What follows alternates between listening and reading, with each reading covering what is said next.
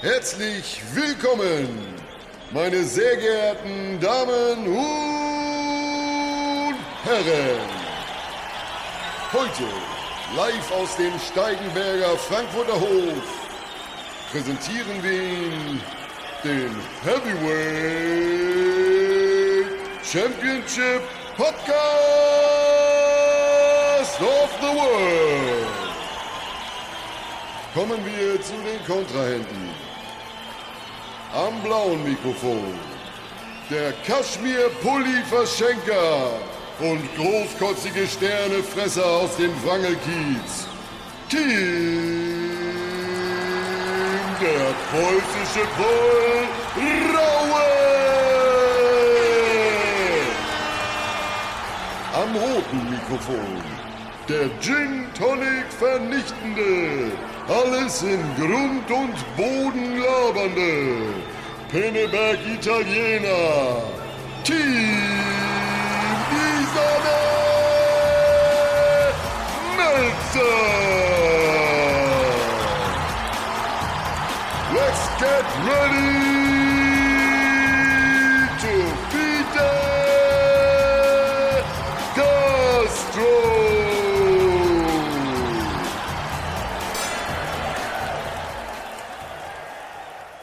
Hallo Sebastian, Hallo, lieber Tim. willkommen in deiner Hut.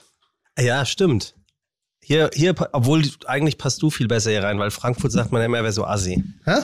Eigentlich passt du besser hier rein. Man sagt ja immer, Frankfurt sei so assi. Du, ich muss gestehen, ich äh, habe ein ganz anderes Mindset als du scheinbar gerade, denn ich hatte ein bisschen Urlaub. Ich äh, habe mich ein bisschen zurückgenommen und äh, das war auch dringend notwendig, denn ich habe auch gemerkt, auch natürlich an der Resonanz unserer Zuhörer, dass ich manchmal ein bisschen scharf war.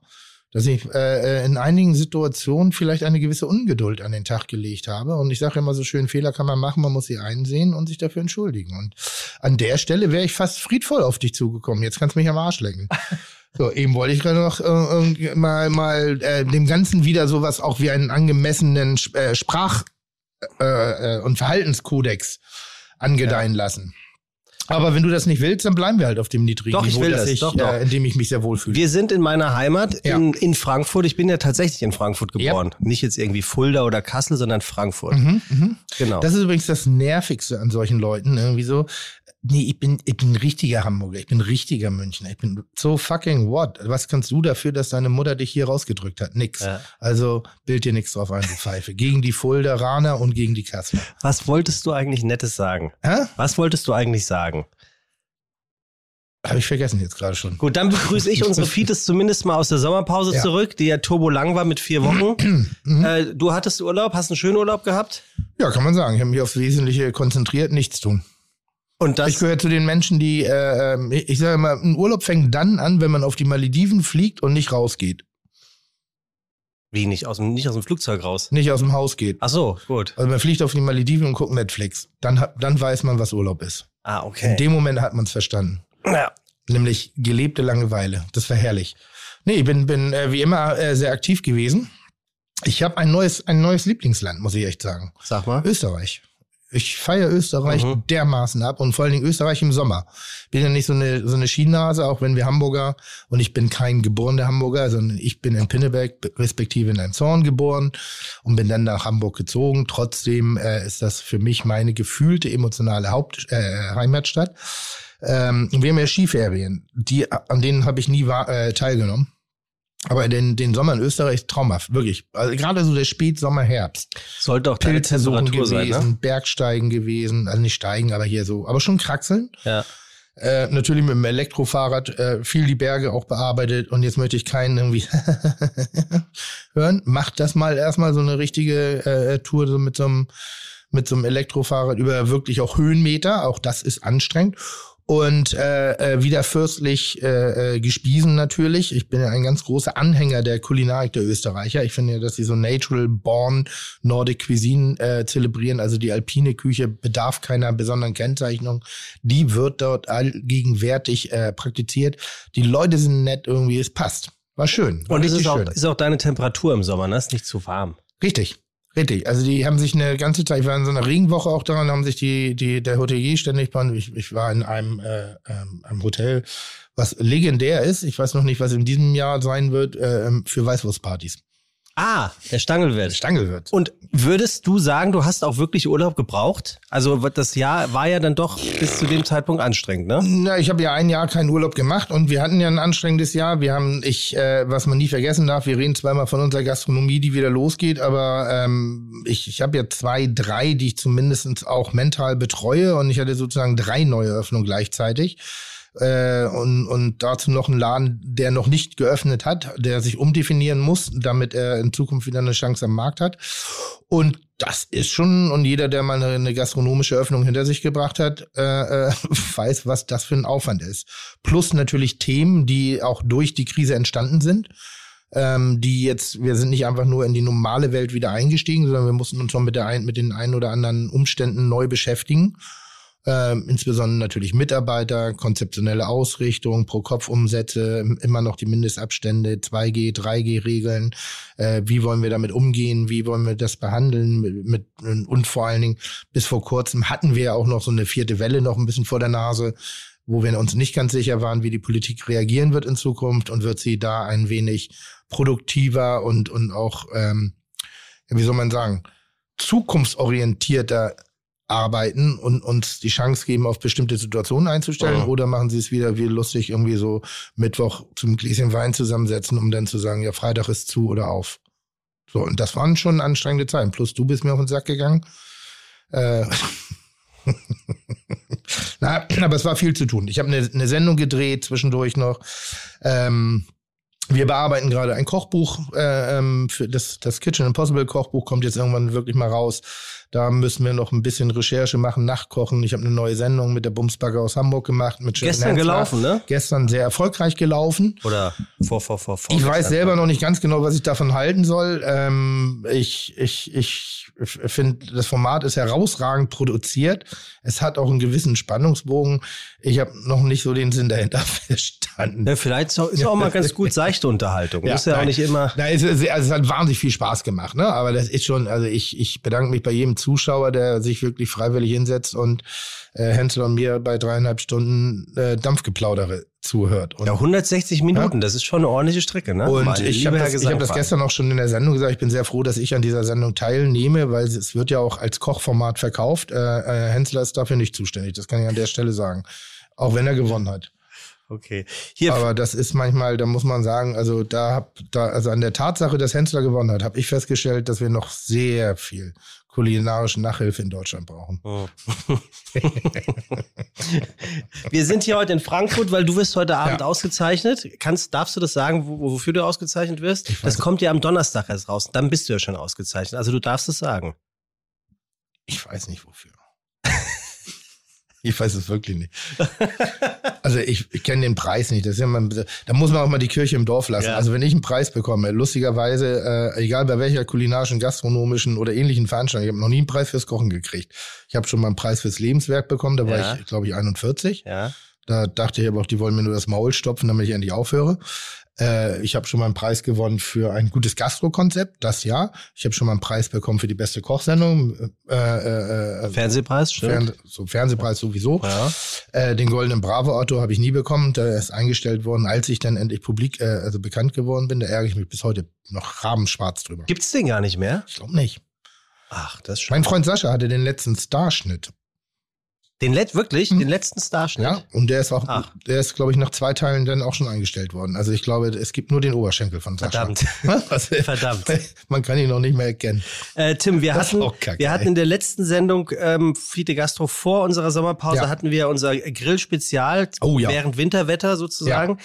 Und da haben wir ja zu einem Gewinnspiel aufgerufen, hm? dass unsere Zuhörer und Zuhörerinnen natürlich auch ähm, ihren Grillmoment des Sommers 2020 oder 2021 sind wir schon, ja. ähm, fotografieren sollen, einschicken sollen, posten sollen vor allem, um einen Grill zu gewinnen. Ja. Und ähm, das ist passiert. Wir haben wirklich unfassbar viele Einsendungen bekommen. Ich habe dir mal hier so ein paar äh, Bilder ausdrucken lassen. Schau mal. Ich konnte es am Rande so ein bisschen mitverfolgen. Ich war hin und wieder mal äh, äh auf, auf so, wie heißen das da oben links?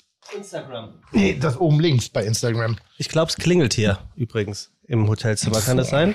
So, das sind ähm, einige wenige. Äh, der oberste ist der Gewinner, den darfst du gleich verkünden, wie er heißt. Ähm, das sind eine wenige ähm, ähm, Sommergrillmomente und ich finde, äh, unsere Feeds haben sich richtig Mühe gegeben.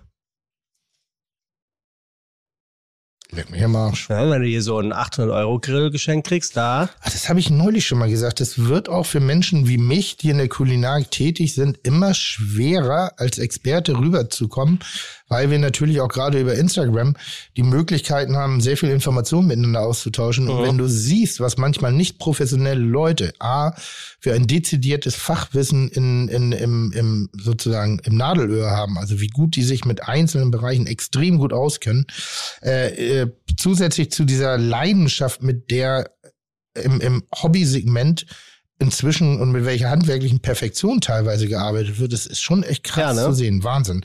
Also manchmal schäme ich mich dafür, weil das Ding ist hier alles, das sind atmosphärisch geile Bilder, das sind sehr, sehr handwerklichen, na, pff, geht über meinen Nackenkotelett hinaus, das kann ich sagen. Sehr schön, tolle so, Bilder, tolle Bilder. Und warum hat der Obere gewonnen? Zeig mir den mal bitte. Ja, ähm, weil wir, so wie sich das gehört, in der Produktion tatsächlich ähm, so ein Verfahren gemacht haben, wo der Zufall entscheidet. Mhm. Ähm, und da sind dann alle quasi in einen Topf gekommen, gibt es irgendein Programm für und dann macht das brrrring, mhm. bang und das ist er.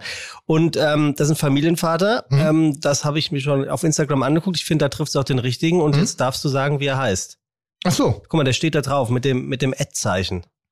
Äh, Winner heißt er. Ja, genau. Herzlichen ja. Glückwunsch, Herr Winner. Herr Winner. Herr Winner. Äh, ist das ein echter Name? Ja.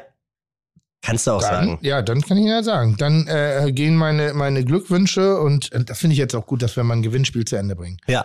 Das ist das, ja, das andere also, wir auch zu Ende. Da haben wir noch, da haben wir aus unseren Fehlern ja wirklich jetzt mhm, wirklich gut gelernt. Das stimmt. Letzter Podcast, Gewinnspiel. Ja, zack, so wird's Nächster gemacht. Podcast, Gewinnerverkündung. Ja. Und dann kann er sich freuen, kann er auch im Rest ja noch was mit anfangen.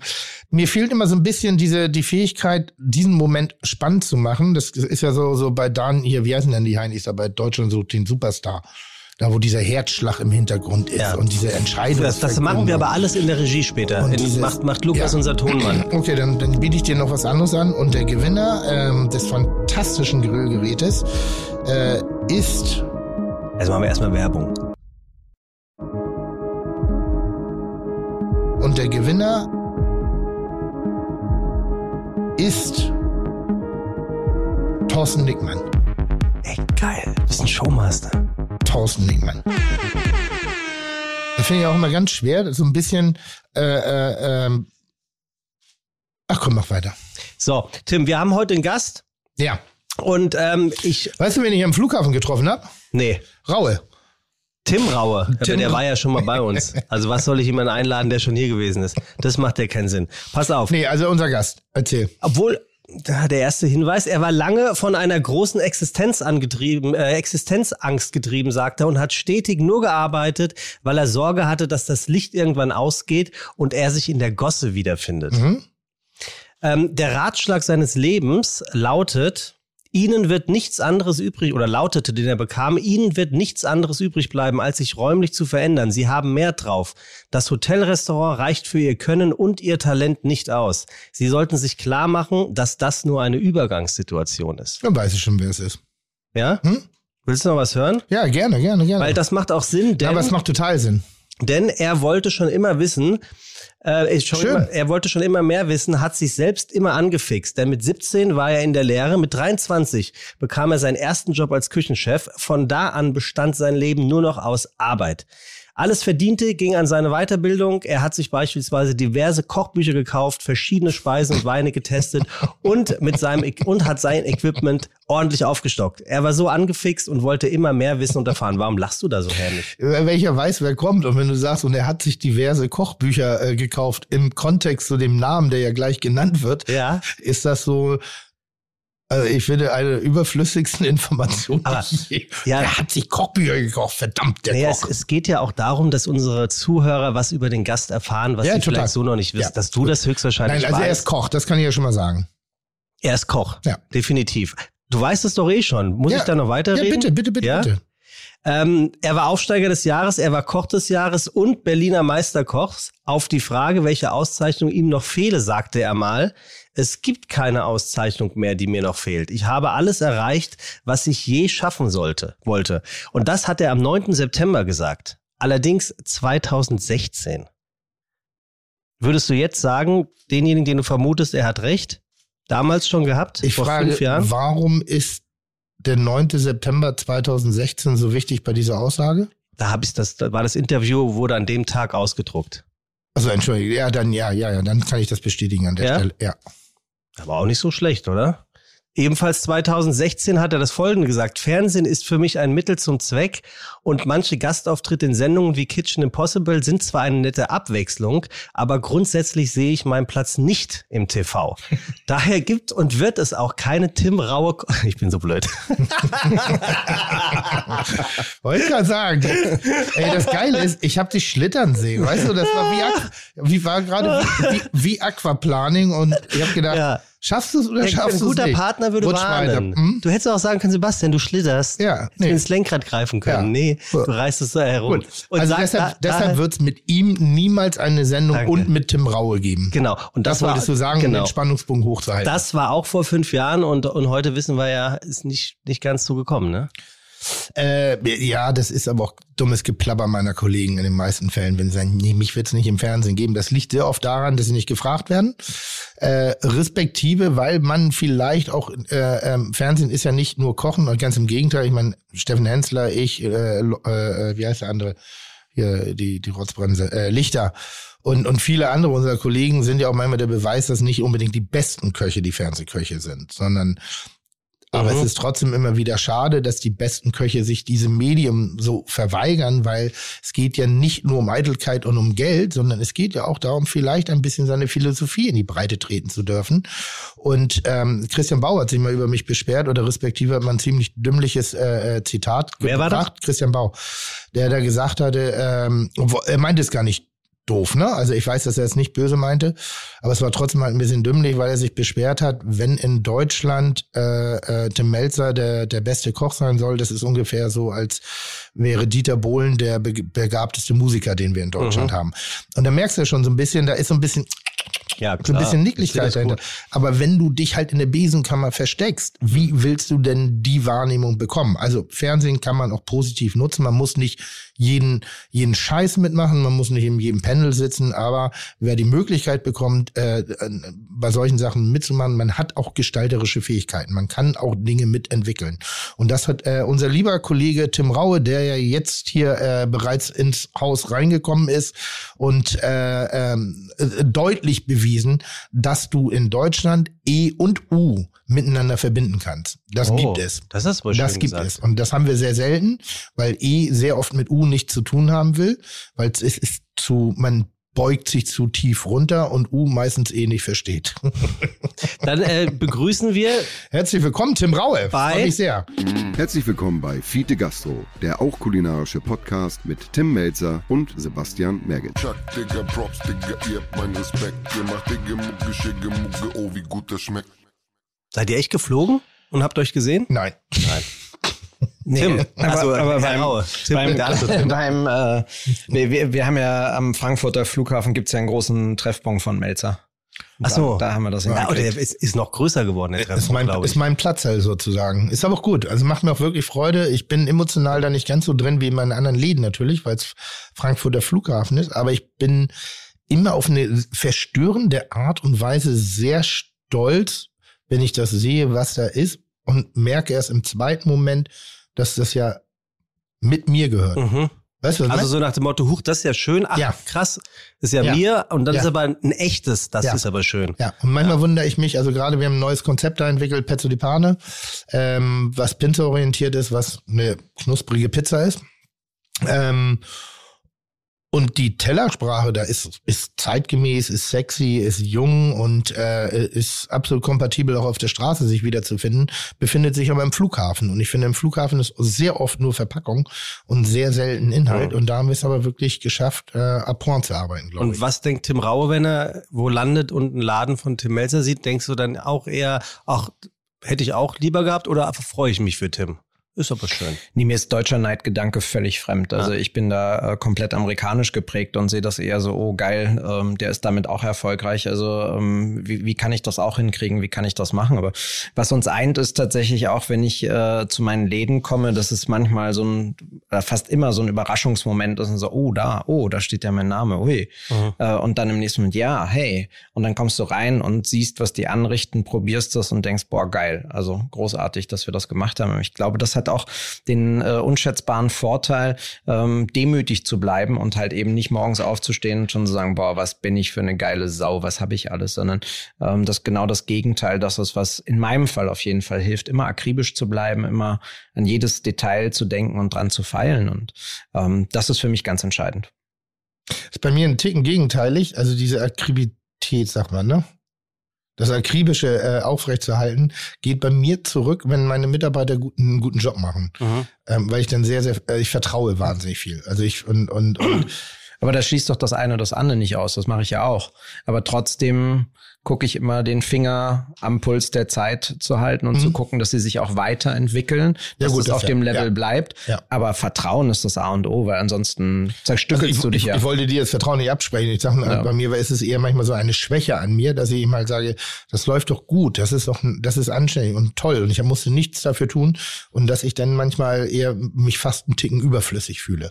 Und dass ich dann eher manchmal so das Bedürfnis habe, so, mir ist es dann unangenehm, mich in eine Situation reinzubringen. Das war jetzt zum Beispiel nach, nach, äh, nach meinem Urlaub, bin ich zurück in die Bollerei und habe Mitarbeitergespräche äh, einberufen und alle so, wow, was ist jetzt los? Ne? Und nichts, ich wollte mich nur in Kenntnis setzen lassen. Ich wollte mich nur wieder informieren. Ich wollte nur sagen, hey, danke, dass ich den geilen Urlaub machen durfte. Danke, dass ich das genießen konnte, weil es lief echt sehr, sehr, sehr, sehr, sehr, sehr gut. Ähm, war stolz auf die Leute und wollte aber nur mal hören, was so die letzten vier Wochen waren. Ähm, weil da jetzt reinzugehen und zu sagen, oh, das war aber nicht und das war nicht und hier müssen wir nicht, das hätte ich nicht angemessen gefunden. Aber ich finde, da ist heutzutage sowieso ein anderer Ton ähm, vonnöten. Da geht es darum zu motivieren und halt eben nicht reinzugehen und zu sagen, so das hat mir nicht gefallen, das hat mir nicht gefallen, sondern eher zu sagen, das ist schon sehr, sehr schön, aber guck mal, dass ihr die Säure ein bisschen wieder hochbringt. Ne? Ja. Und draußen ist der Sommer noch, da, da brauchst du einen Gegenpart und damit im Endeffekt die Mitarbeiter mitzunehmen. Aber das ist ein Wandel, das ist ein ähnlicher Wandel zu dem äh, Zitat, was du vorhin, ähm, Sebastian, von mir gebracht hast, dass Fernsehen vor fünf Jahren für mich einfach ein Medium war, was ich mir nicht vorstellen konnte. Und ich wäre ja auch nie wirklich bewusster ins Fernsehen gegangen ohne, ohne Freund Melzer, weil ähm, Kitchen Impossible was war, wo ich natürlich einen Einblick gekriegt habe, aber auch schnell gemerkt habe, dass das unfassbar viel Kraft kostet. Das ist ja, das ist das, was die Kollegen und Kolleginnen durchaus äh, überhaupt gar nicht sehen. Ne? Fernsehen sieht von außen total einfach aus. Muss ja nicht kochen, und, und alles um dich herum passiert und du musst nur sein. Dass du aber dich mit Ehrgeiz verzehrst, im Endeffekt verbrennst, unbedingt natürlich, wenn so viele Menschen zuschauen, äh, gerade dir am Anfang den Druck machst, dass du dann besonders gut sein musst, aber das gegenteilig wirkt und du verkrampfst, ähm, dass du auch begreifen musst, dass das Fernsehen manchmal in dir was sieht, was du noch gar nicht siehst und nicht weißt und dich dann in eine Rolle packt, in der du zu funktionieren hast. Das ist ja eine Variante. Die andere ist, das hast du vorhin schön gesagt, dass du halt einfach dann auch, wenn du rausgehst, authentisch bleiben kannst und ähm, du einfach du bist und dann nehmen sie dich oder nicht. Ähm, das Verhältnis für, für uns Gastronomen ist natürlich äh, monetär ein ganz anderes. Ne? Mhm. Also das, was du, was du im Restaurant verdienen kannst und das, was du im Fernsehen verdienen kannst, steht in, in überhaupt gar keiner Relation. Schön gesagt. Was schön. Schön gesagt. Also ich finde, der, Podcast fängt unheimlich äh, informativ und fast schon. Aber ich habe auch eine ganze an. Themenliste gerade ja, schon. Ja, so, ich habe auch, ich hab, ich hab auch eine Themenliste. Weil ich würde ganz mach mal, mach mal so eine Notiz äh, bitte, weil ich habe nichts so und ich lege hier. Das ist gerade, es war sehr wahnsinnig Na, schön hier. Äh, ich bin sehr distanziert vom Tisch, müsste mich sehr weit nach vorne beugen und würde dabei aber eher das Mikrofon hier deep throaten und ich weiß nicht, ob das angemessen weißt ist. Weißt du, wie man dieses, äh, wie man das Mikrofon in der Podcast-Welt nennt? Nein. Elefantenpimmel. Siehst also da wird der Deep Throat auch wieder. Was, was soll ich denn notieren, Tim? Äh, äh, äh, Wissenstransfer. Oh, Wissenstransfer. Das ist gut. Noch was? Mitarbeiterführung. Oh. Äh, Gastronomie der Zukunft. Hm. Soll ich jetzt äh, die Sachen, die ich in der ganzen Sommerpause für heute vorbereitet habe, einfach direkt wegschmeißen? Nee, doch nicht, aber es sind ja interessante Themen. Aber jetzt haben wir ja mal jemanden, der auch. Mitarbeiterführung, ja, ich habe ja mit äh, Tim schon telefoniert, worüber er gerne sprechen ja. wollte. Das Thema werden wir auf alle Fälle auch durchkauen. Habe ich schon wieder ne? vergessen. Sehr gut. Ähm, ich würde trotzdem gerne. Und dann nochmal wohin mit dem Schwarzgeld. ja. Ich würde trotzdem gerne noch einmal für den ein oder die andere, die eventuell oder der nicht das weiß, wer oder was Tim Raue ist und Tim nicht anrufen kann, um zu fragen, wer Tim Raue ist, vorlesen, wer Tim Raue ist. Finde ich übrigens ganz spannend. Ja. Was? Das. Wie jetzt? Es gibt manchmal so, so, so, so Plattitüden-Geschichten, die, die immer wieder erzählt werden, wenn man sozusagen auf, auf, die, auf die Fläche, auf der Fläche erscheint. Ja. Und dann wird, wird diese, diese eigentlich wirklich wahnsinnige Grundgeschichte immer verkürzt und nur noch so ein bisschen auf drei, fünf Schlagworte ja. reduziert, weil die Leute sich dann keine Mühe mehr geben. Ja. Dann, und deshalb, ich, und ich hatte neulich sogar eben auch das Bedürfnis bei Tim, ich weiß nicht mehr in welchem Kontext das war, den Leuten mal wieder zu sagen, was eigentlich für eine spannende, was für ein spannender Mensch er ist und was da eigentlich für eine unfassbar gute Geschichte dahinter ist. Ist so ein bisschen, äh, äh, er ist momentan so Mr. Sojasauce, so süß, sauer und scharf. Und ähm, da ist so wahnsinnig viel mehr dahinter. Entschuldigung, wenn ich, das ist meine externe Sichtweise manchmal. Mach Find, weiter. Ja, pass auf. Tim Raue e un stronzo gentile. Das sind nicht meine Worte, das sind die Worte von Giovanni Di Lorenzo und heißen frei übersetzt in etwa so viel wie Tim Raue ist ein liebenswürdiger Arsch. Was er damit meinen könnte? Vielleicht, dass Tim Raue Egomanie, Arroganz und eine, sagen wir mal, besondere Art der Selbstwahrnehmung auf der einen Seite mit sich bringen mag. Was sagt denn der Dioleranz über mich? Sekunde. er, er aber auf der anderen Ebene seines Seins ein sehr aufrichtiger, lustiger und auch ruhiger Zeitgenosse sein kann. Ja, sogar ist. Jemand, auf den man sich verlassen, einer, mit dem man richtig gut lachen kann. Kurz, der Typ Zuckerbrot und Peitsche. Wobei dem Pedanten aus dem Berliner Kreuzberg, Frangle-Kiez, sicher wichtig ist, dass das Zuckerbrot aus Sauerteig seinem Lieblingsteig ist und die Peitsche natürlich von Louis Vuitton. Mit Initialen, versteht sich. Apropos fetisch. Das würde ich sogar unterschreiben. Ra Apropos fetisch, raues Top 3 Fetische, wenn man alle Interviews, die das Internet hergibt und die Schnittmenge daraus macht, mhm. sind Willensstärke, Disziplin und Flexibilität. Hier ist er, obwohl er die Penne schon immer lieber gekocht als besucht hat, Klassenprimus unter den deutschen Eliteköchen. Das Wasser, sagt man, reicht ihm hier so schnell niemand. Aber wie kommt man eigentlich zu so viel Selbstvertrauen? Ganz einfach mit dem Erfolg. Den ganz eigenen kulinarischen Weg konnte er nämlich erst so einschlagen qua dieses Erfolges. Und der stellte sich 2006 ein, als er binnen einer Woche seinen ersten Stern im Güte Michelin bekam und zum Koch des Jahres im Gourmillon ausgezeichnet wurde. Sein persönliches Entree in seine kulinarische Zukunft, die er nämlich ab diesem Zeitpunkt komplett neu bestreiten wollte.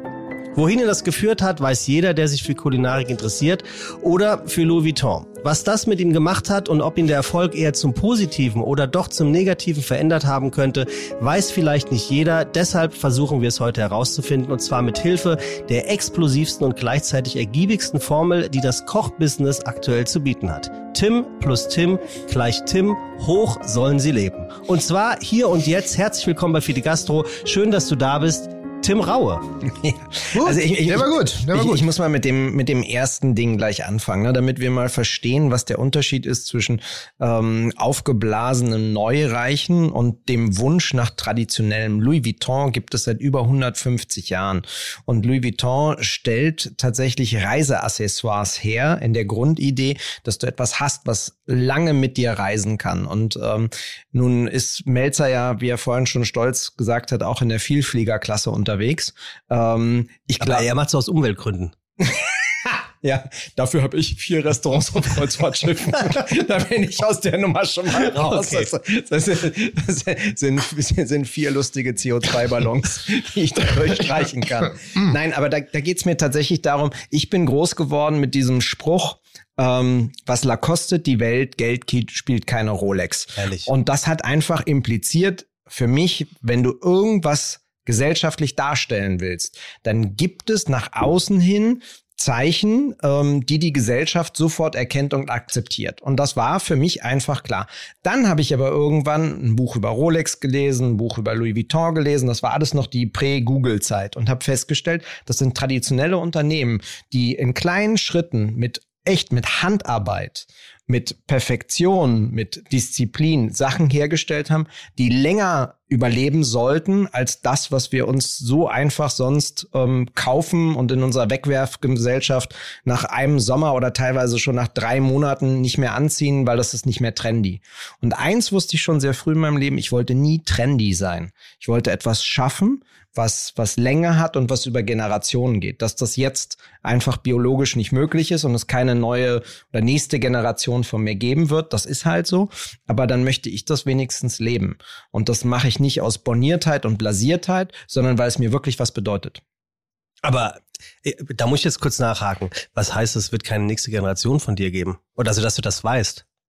Ja, das weiß man. Man kann ja zum Onkel Doktor gehen und kann dann mal eine Portion abgeben und ah, dann okay. weiß man, ob, äh, ob das biologisch möglich ist oder nicht. Und Tim, was muss passieren, dass äh, Melzer, dass du mit Louis Vuitton und deinen Initialien äh, drin reist?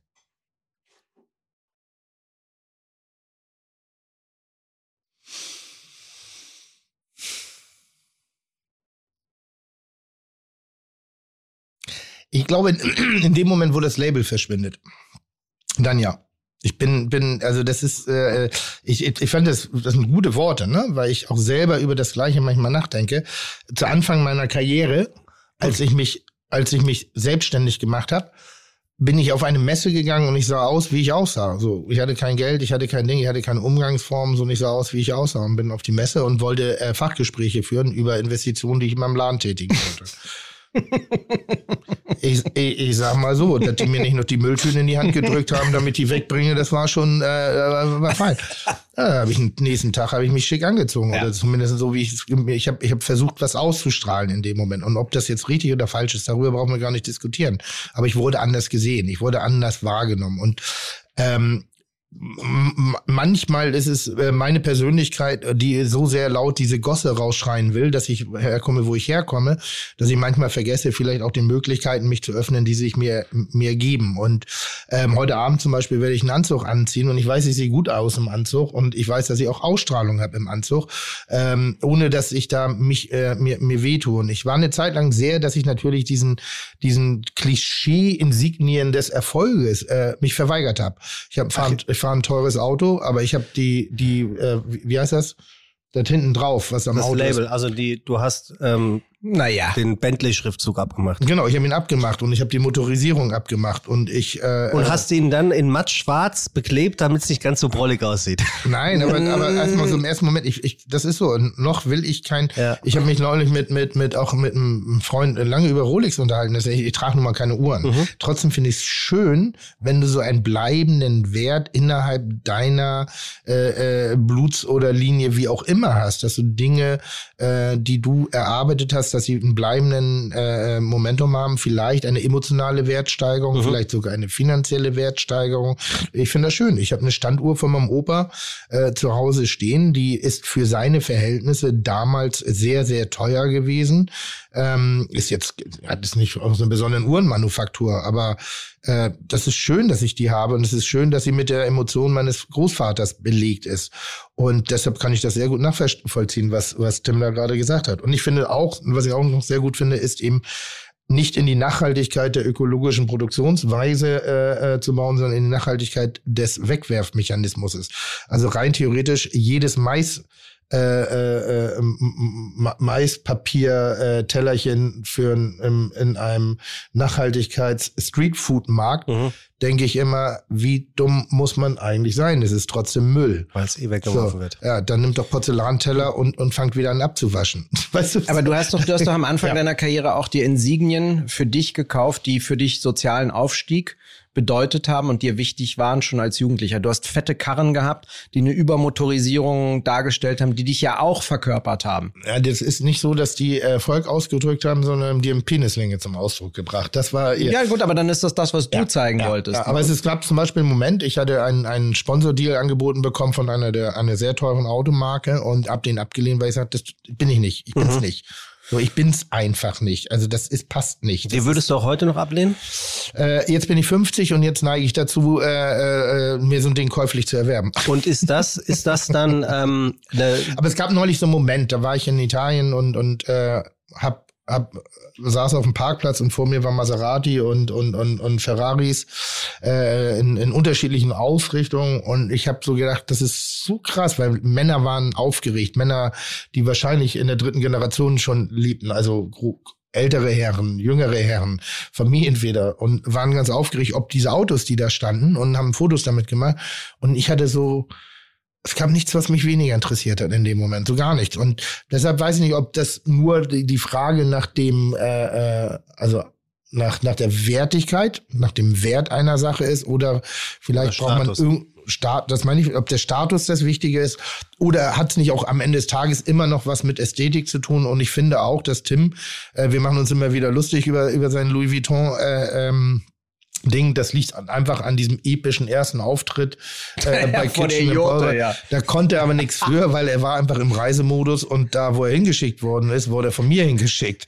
Und da ich dieses Spiel aus, aus, aus, aus Jurte und ich nenne es mal äh, Pferdeklo ähm, das hatte ein, ein Fallhöhe, die hat sich bis heute in unser Netz heute eingebrannt und äh, Tim hat ja nie gesagt, dass er nur in dieser Welt unterwegs ist. Außer muss man einfach sagen, dass äh, Tim ein großer Styler ist und irgendwie schafft er es selbst Louis Vuitton sowas wie äh, ich, ich glaube, rau ist ein Quatschkopf manchmal. Na, weißt du, aber ist vielleicht auch der Unterschied zwischen Louis Vuitton Einkaufs, äh, im Einkaufszentrum und eben halt, wenn du es trägst. Mhm. Tim Raue, würdest du sagen, ähm, dass diese eben ja, Typisierung, die Tim abgegeben Ich zum Beispiel hat, kaufe nur bei MS. Ja, aber nach dieser Sommerpause stelle ich die Frage zu Ende. Ähm, würdest du sagen, dass euch diese Typisierung auch äh, in der in der Küche eigentlich widerspiegelt? Bist du eher, ich sag, bleib es mal dabei, bist du eher Louis Vuitton, also jemand, der äh, eher nach den Sternen greift, für die aber dann nachhaltig dabei bleibt und Tim ist eher der, der das Label abkratzt und diesen Status nicht braucht? Ich glaube, was uns beide vor allen Dingen eint und was uns auch zu so guten Freunden gemacht hat, ist, dass wir beide in dem, was wir sind, sehr stringent und authentisch sind. Wir leben die Werte, die wir haben. Wir leben aber auch äh, durchaus das im Inneren und im Äußeren. Das heißt, man sieht uns an, ähm, wo wir uns zugehörig fühlen oder wie wir uns auch selber präsentieren wollen. Und was das Kochen angeht, hast du vorhin so schön die Flexibilität erwähnt. Und das ist meine größte Stärke und meine größte Schwäche. Ich kann nicht nur eine Sache machen. Das langweilt mich sehr, sehr schnell unglaublich. Und ähm, ich bin immer wieder also ich, ich treibe mich immer wieder selber dazu an, ähm, Neues zu machen. Das ist der Grund, warum ich neun unterschiedliche Gastronomiekonzepte habe, die von Casual bis hin halt zu Fine Dining gehen. Warum ich mich auch dem, dem Fernsehen äh, genähert habe und ähm, unfassbar viel lernen musste, um dort mit mir selber zufrieden zu sein. Also ich kann sagen, dass dieses Jahr, jetzt 2021, ist das erste Jahr, in dem ich wirklich außerhalb von Kitchen Impossible ähm, zufrieden mit mir bin. Bei Kitchen durfte ich immer ich sein. Das, das war auch immer dadurch genährt, dass, dass er da war, dass das Melzer und ich im Endeffekt wie zwei Magneten da um uns rum äh, uns angezogen und wir abgestoßen haben. Ähm, das war einfach so naturgegeben, dass ich mir da gar keine Gedanken darüber gemacht habe. Natürlich im Kleinen schon, aber nicht, nicht im Großen. Alles andere äh, war tatsächlich so, dass, dass auch die Pandemie, die mir die Möglichkeit gegeben hat, mich nochmal von außen neu zu betrachten und mich zu fragen, wie ich mich da ausrichten möchte und, und was ich da auch sein möchte. Und beim Kochen ist es so, dass die, die Hochküche für mich die größte Herausforderung ist, weil sie die größte Disziplin fordert, weil ich ein ganz schlechter Handwerker eigentlich war. Ich war der untalentierteste in, in meiner Berufsschulklasse. Ich war der, der am schlechtesten geschnitten hat. Die konnten alle Rauten schneiden und Brunois und Julien. Und ich dachte nur, wie zur Hölle kriegen die das hin? Ich habe nicht kapiert, wie man so ein Hühnchenhohl ausgelöst hat und brauchte, die anderen haben das beim ersten Mal so halbwegs hingekriegt, beim zweiten Mal funktioniert. Und das ist auch was, eine Lebenslehre. Ich brauche Woche länger für Dinge. Aber ich, ich würde aber sagen, dass du es bis heute nicht kannst. ja, es gibt, also wirklich, es gibt, es gibt. Er braucht länger, vielleicht. Ja, ich, weiß, ja ich weiß nicht, das darf ja. gleich entscheiden, ob wir das drin lassen. Es gibt eine, eine Situation, wo ich wirklich schmunzeln musste ähm, über handwerkliche Fertigkeit äh, eines äh, äh, wirklich hoch weltweit hoch hochgelobten Restaurants. Äh, das war für die Netflix-Serie Chef's Table. Ähm, da stehst du in einem Restaurant und zeigst, wie man Fische filetiert. Und, und in dem ja. Moment dachte ich so, und zeigst den Mitarbeitern das. Und da dachte ich, Warum lässt du nicht den das machen, der es immer macht? So. Aber das, das, das, das ist schön und das ist wieder so ein Vorurteil. Das ist tatsächlich was, was ich für mich definiert habe. Wir filetieren Fische anders als alle anderen. Mit ich habe mir das angeguckt in mit, Japan. Mit Dynamit. Ja, nein. Und ähm, ich fand das immer total, ich, ich, ich hasse es, Energie zu verschwenden. Und ich habe nie verstanden, warum man einen Fisch tatsächlich nicht nur an der Mittelgräte halbiert, sondern auch den Bauchlappen abschneidet, wenn man damit nichts macht und dann alles rumsabbert und dann nochmal neu ansetzt. Deswegen holen wir nur komplett das Filet raus. Das Einzige, was er erkannt hat, da, und da kennt er mich halt gut, die Szene war komplett gestellt.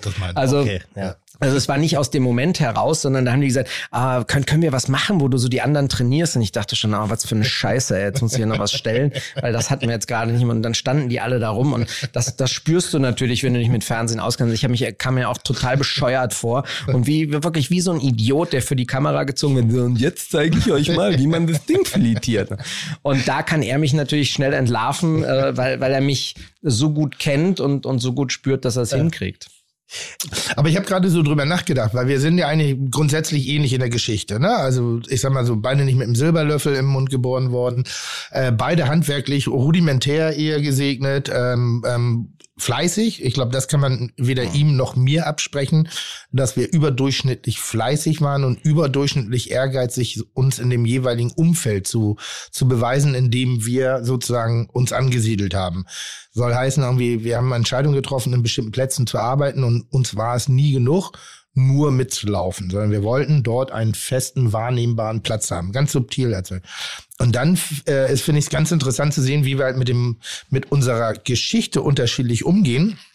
Weil mir äh, dieser, dieses, ich sag mal, meine Existenz am Rande der Gesellschaft eher dazu geführt hat, dass ich die Gesellschaften miteinander verbinden möchte. Und ich habe ein bisschen den Eindruck, dass deine, deine Existenz am Rande der Gesellschaft eher dazu geführt hat, dass du eben diese, dass du da oben auch mitspielen willst. Mhm. Und da tu dahin ich, wollte dahin, das mein, das eine Akzeptanz, dahin, das ich wollte eine genau. Akzeptanz genau, haben, ja. Finde ich ganz interessant. Aber ist das, ist das nicht etwas, was du oft an Leuten kritisierst, die sagen, ähm, sie möchten nach ganz oben erkannt werden, gesehen werden, Erfolg haben, für etwas ähm, beneidet oder, oder bewundert werden?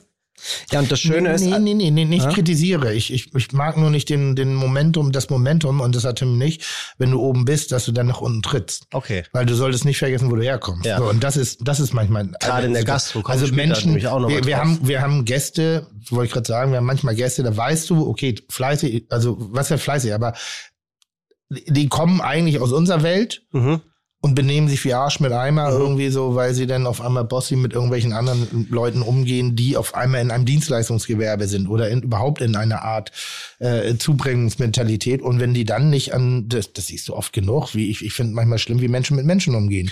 Und wie sie sie behandeln. Aber äh, bei mir war es genau der andere Punkt. Ne? Also erst, äh, ich bin dann erfolgreich geworden und habe auf einmal festgestellt, ich will gar nicht dazugehören. Also in, in dem Moment, wo ich dazugehört habe, wo ich die Äußerlichkeiten hatte, natürlich wusste, wie ich mich mich zu benehmen habe, wie ich zu sprechen habe und dann auf was auch immer Festen eingeladen war und so einem Tralala und gemerkt habe, nee, das bin ich nicht. Mhm. Ich, äh, so spreche ich auch nicht. Ich, ich, ich bin halt, ich habe halt Straße in mir. Aber du kannst und, es. Und äh, ja, ich kann es heute und ich kann mich sehr, sehr gut benehmen und ich weiß das auch alles und ich habe oft genug äh, Gentleman-Guides gelesen. Es gibt Dinge, die sind bei mir wirklich in der DNA drin, ähm, höflich, freundlich zu sein. Aber ich bin auch immer bestimmt und vor allen Dingen geht's mir um mir selber. Also ich lasse mir von den Menschen um mich herum nichts nehmen. Ähm, aber noch viel wichtiger war eben an dem Punkt, wo ich dann dazugehört habe, zu verstehen, ich möchte das so gar nicht. Ich möchte ich sein. Das ist das, was mir viel wichtiger ist. Und wenn mir halt Ficken, Scheiße, Arschloch, Hurensohn rausrutscht, dann gehört das dazu. Und wenn ja, du musst gendern, auch Hurentochter. Also das. Und jetzt, ne? ja, das ist ja auch schon. Ich muss ja gar nichts. Ne? Das ist ja das große Problem, was wir im Moment haben in unserem Land, finde ich, dass uns etwas aufdoktriniert werden soll, was wir als oder ich auf jeden Fall als sehr liberaler Mensch überhaupt gar nicht zu akzeptieren habe, weil ähm, was auf Twitter oder auch in den Medien hoch und runter runtergespielt wird, ist auch die Selbstwichserei der Medien, die sich gegenseitig angeilen und das noch höher spielen. Und wenn du dann in der Realität unterwegs bist und, und so wie ich ähm, ständig im Endeffekt in einem deiner neuen Restaurants im Schnitt am Tag mindestens 100 Menschen triffst, mit denen du auch kurz redest, interagierst, Hallo sagst, dann merkst du, dass das prozentual im realen Leben so gar nicht stattfindet wie in dem Leben. Ich, ich versuche das damit zu vergleichen, dass man, es gab, wo wir jung waren, gab es doch auch Einordnung von Menschen wir hatten, wo wir jung waren, gab es die Punker, dann gab es die Rocker, dann, dann gab es äh, auf dem Dorf zum Beispiel, ich habe ja auch mal eine kurze Zeit auf dem Dorf, aber gab es die Funker-Typen und sowas. Die, die Funker? Die, ja, weißt du, also hier haben so Autos gehabt, genauso ja, CB-Funker. Die Funker sahen aus, so wie er, äh, nur, nur, nicht mit Absicht. die wussten es nicht besser.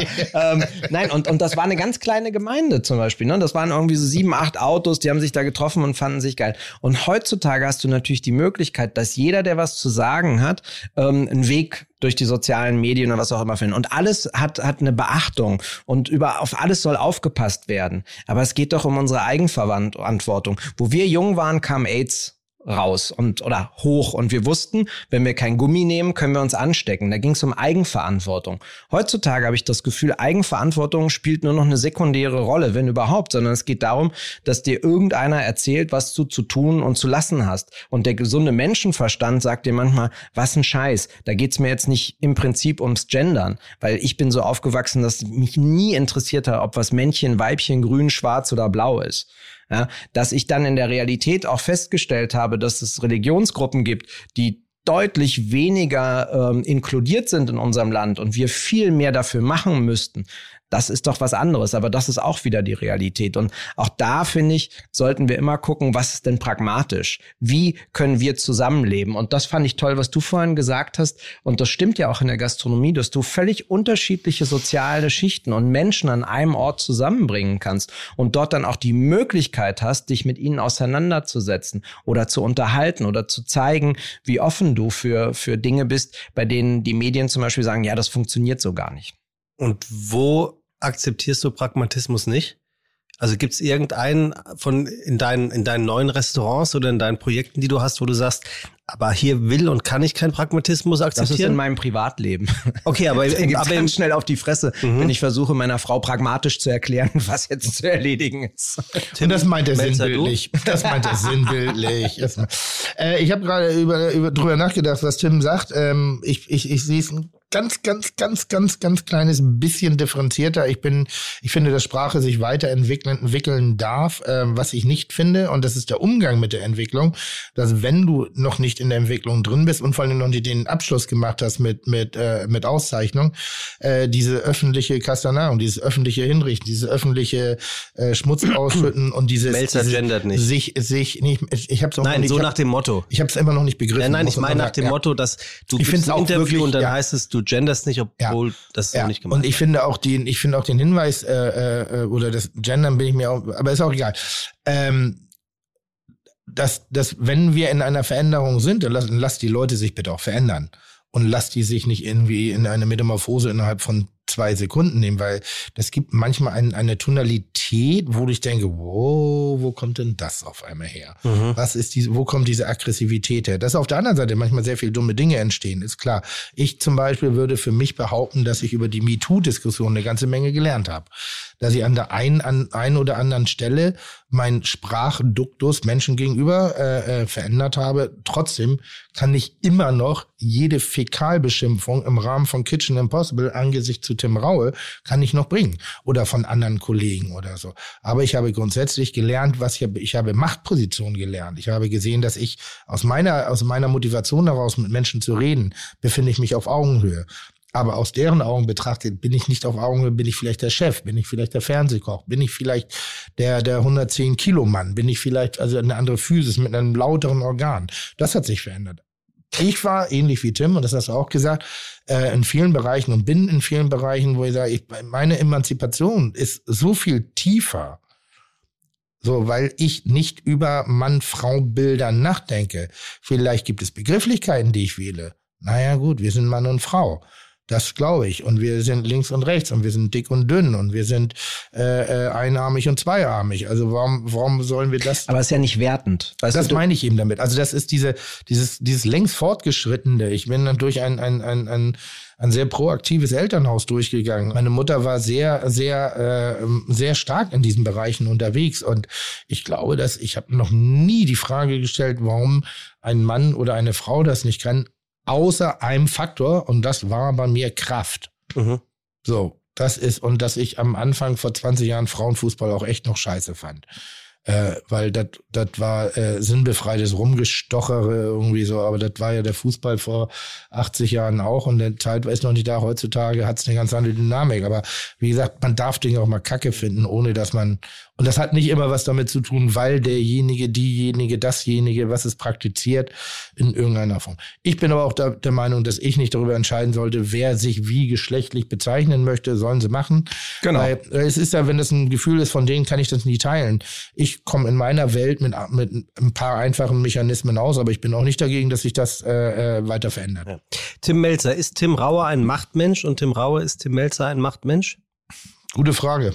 Eine sehr gute Frage. Ja, außer Frage. Also finde ich, es, es ist in dem Sinn keine Frage. Jetzt immer die Frage, wie, wie sehen wir den anderen? Aber natürlich haben wir Macht. Wir haben ja die Macht, über uns selber zu entscheiden, über unsere Entscheidungen tatsächlich auch zu beeinflussen.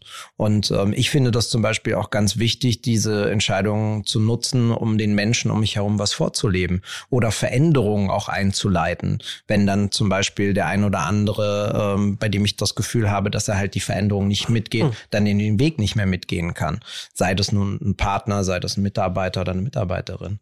Aber natürlich treffe ich Entscheidungen. Die Frage ist, wie verantwortungsvoll gehst du damit um? Ja, genau. Ich hätte fragen können. Missbrauch das wäre, also Macht, bist Missbrauch. du ein Macht Mensch, das klingt so nach negativ und in dem Moment, aber es ist erstmal eine Umschreibung, Macht Missbrauch, Macht ist negativ, mhm. aber Macht zu haben bedeutet ja nicht Macht über andere, sondern auch die Macht über eine Situation zu haben, eine Situation dadurch vielleicht auch zu verändern, auf neue Wege zu bringen, äh, die Macht vielleicht zu haben, Menschen mit auf den Weg zu bringen, die Macht zu haben, die Möglichkeit, nennen wir es mal anders, äh, Macht und Möglichkeit Menschen äh, Dinge zu sehen, Talente zu entdecken, zu fördern, zu fordern und zu fördern, mit, mit auf eine Reise zu bringen. Also in dem Sinne würde ich schon sagen, dass wir beide Machtmenschen sind, äh, uns aber selber auch in eine Position gebracht haben.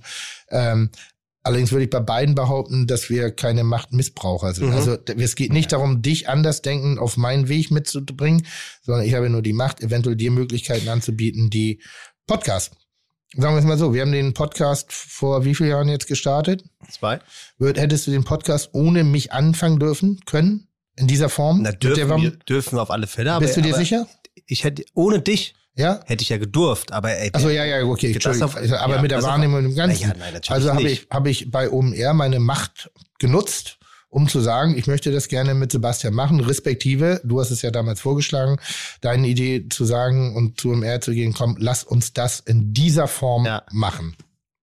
Das bedeutet, ähm, sollte jetzt nicht wir haben zum Beispiel, auf deine Leistung sein. Nein, aber wir haben zum Beispiel Melzer und ich haben zum Beispiel während der Pandemie unsere Machtposition genutzt, dass man Stimmt. uns zuhört, Stimmt. um nach draußen zu gehen, um eine Stimme der Gastronomie zu sein, auch aus den unterschiedlichen Bereichen, aus denen wir kommen und die Menschen, die uns zuhören, um einfach auch mal die Hand zu heben und, und auch zu sagen, was wir jetzt machen, wie wir das sehen. Ähm, und ich finde, Macht geht immer einher mit sehr viel Verantwortung. Wollte ich gerade sagen, also Macht als Verantwortungsbewusstsein also es wird, in dem Fall. Das wird sich in ja. den nächsten Jahren, glaube ich, sehr, sehr deutlich zeigen, welche Leute gehen mit ihrer Macht gut um und welche nicht. Deshalb nochmal sowas wie unsere Branche verändert sich gerade, äh, wird sich auch noch, noch über viele Jahre weiterhin verändern. Und wir haben eine Position, das ist eine wirtschaftliche Macht, dass wir ein, also wir sind etabliert am Markt sozusagen.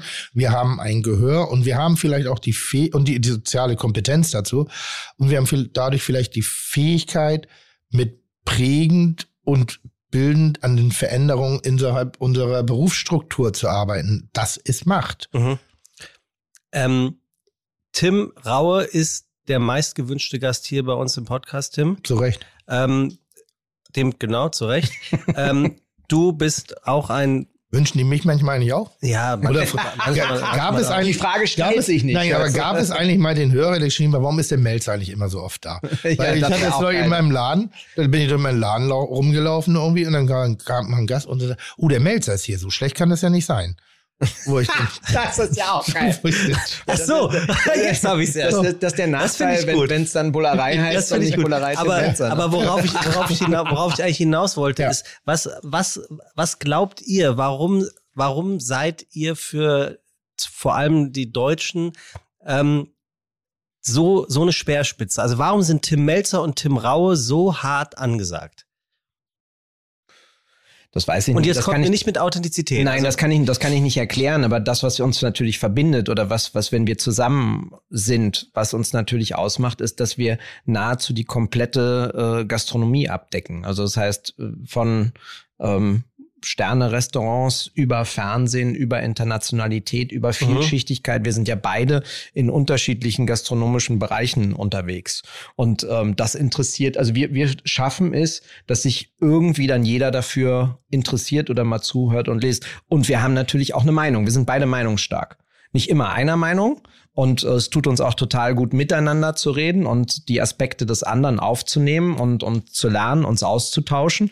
Ähm, und ich glaube, das macht uns auch aus im Miteinander, dass wir durchaus zuhören können und auch extrem kritikfähig sind. Also ich weiß, wenn er mir was sagt, dann erzählt er mir das nicht, weil er mich ärgern will. Kritikfähig untereinander oder öffentlich ja. kritikfähig? Na, öffn weil wer soll, wer, was meinst du mit öffentlicher Kritik? Jetzt hier zum Beispiel, wenn, wenn ich dich jetzt hier öffentlich kritisieren würde, würdest du damit genauso lax oder gut umgehen können, wie wenn Tim dich. Das kommt ja drauf an, was du kritisierst. Nein, wenn, nein. wenn du den Säuregehalt einer seiner Soßen kritisieren würdest, dann würde ich mich gelangweilt abdrehen und sagen, halt die Schnauze, Sebastian.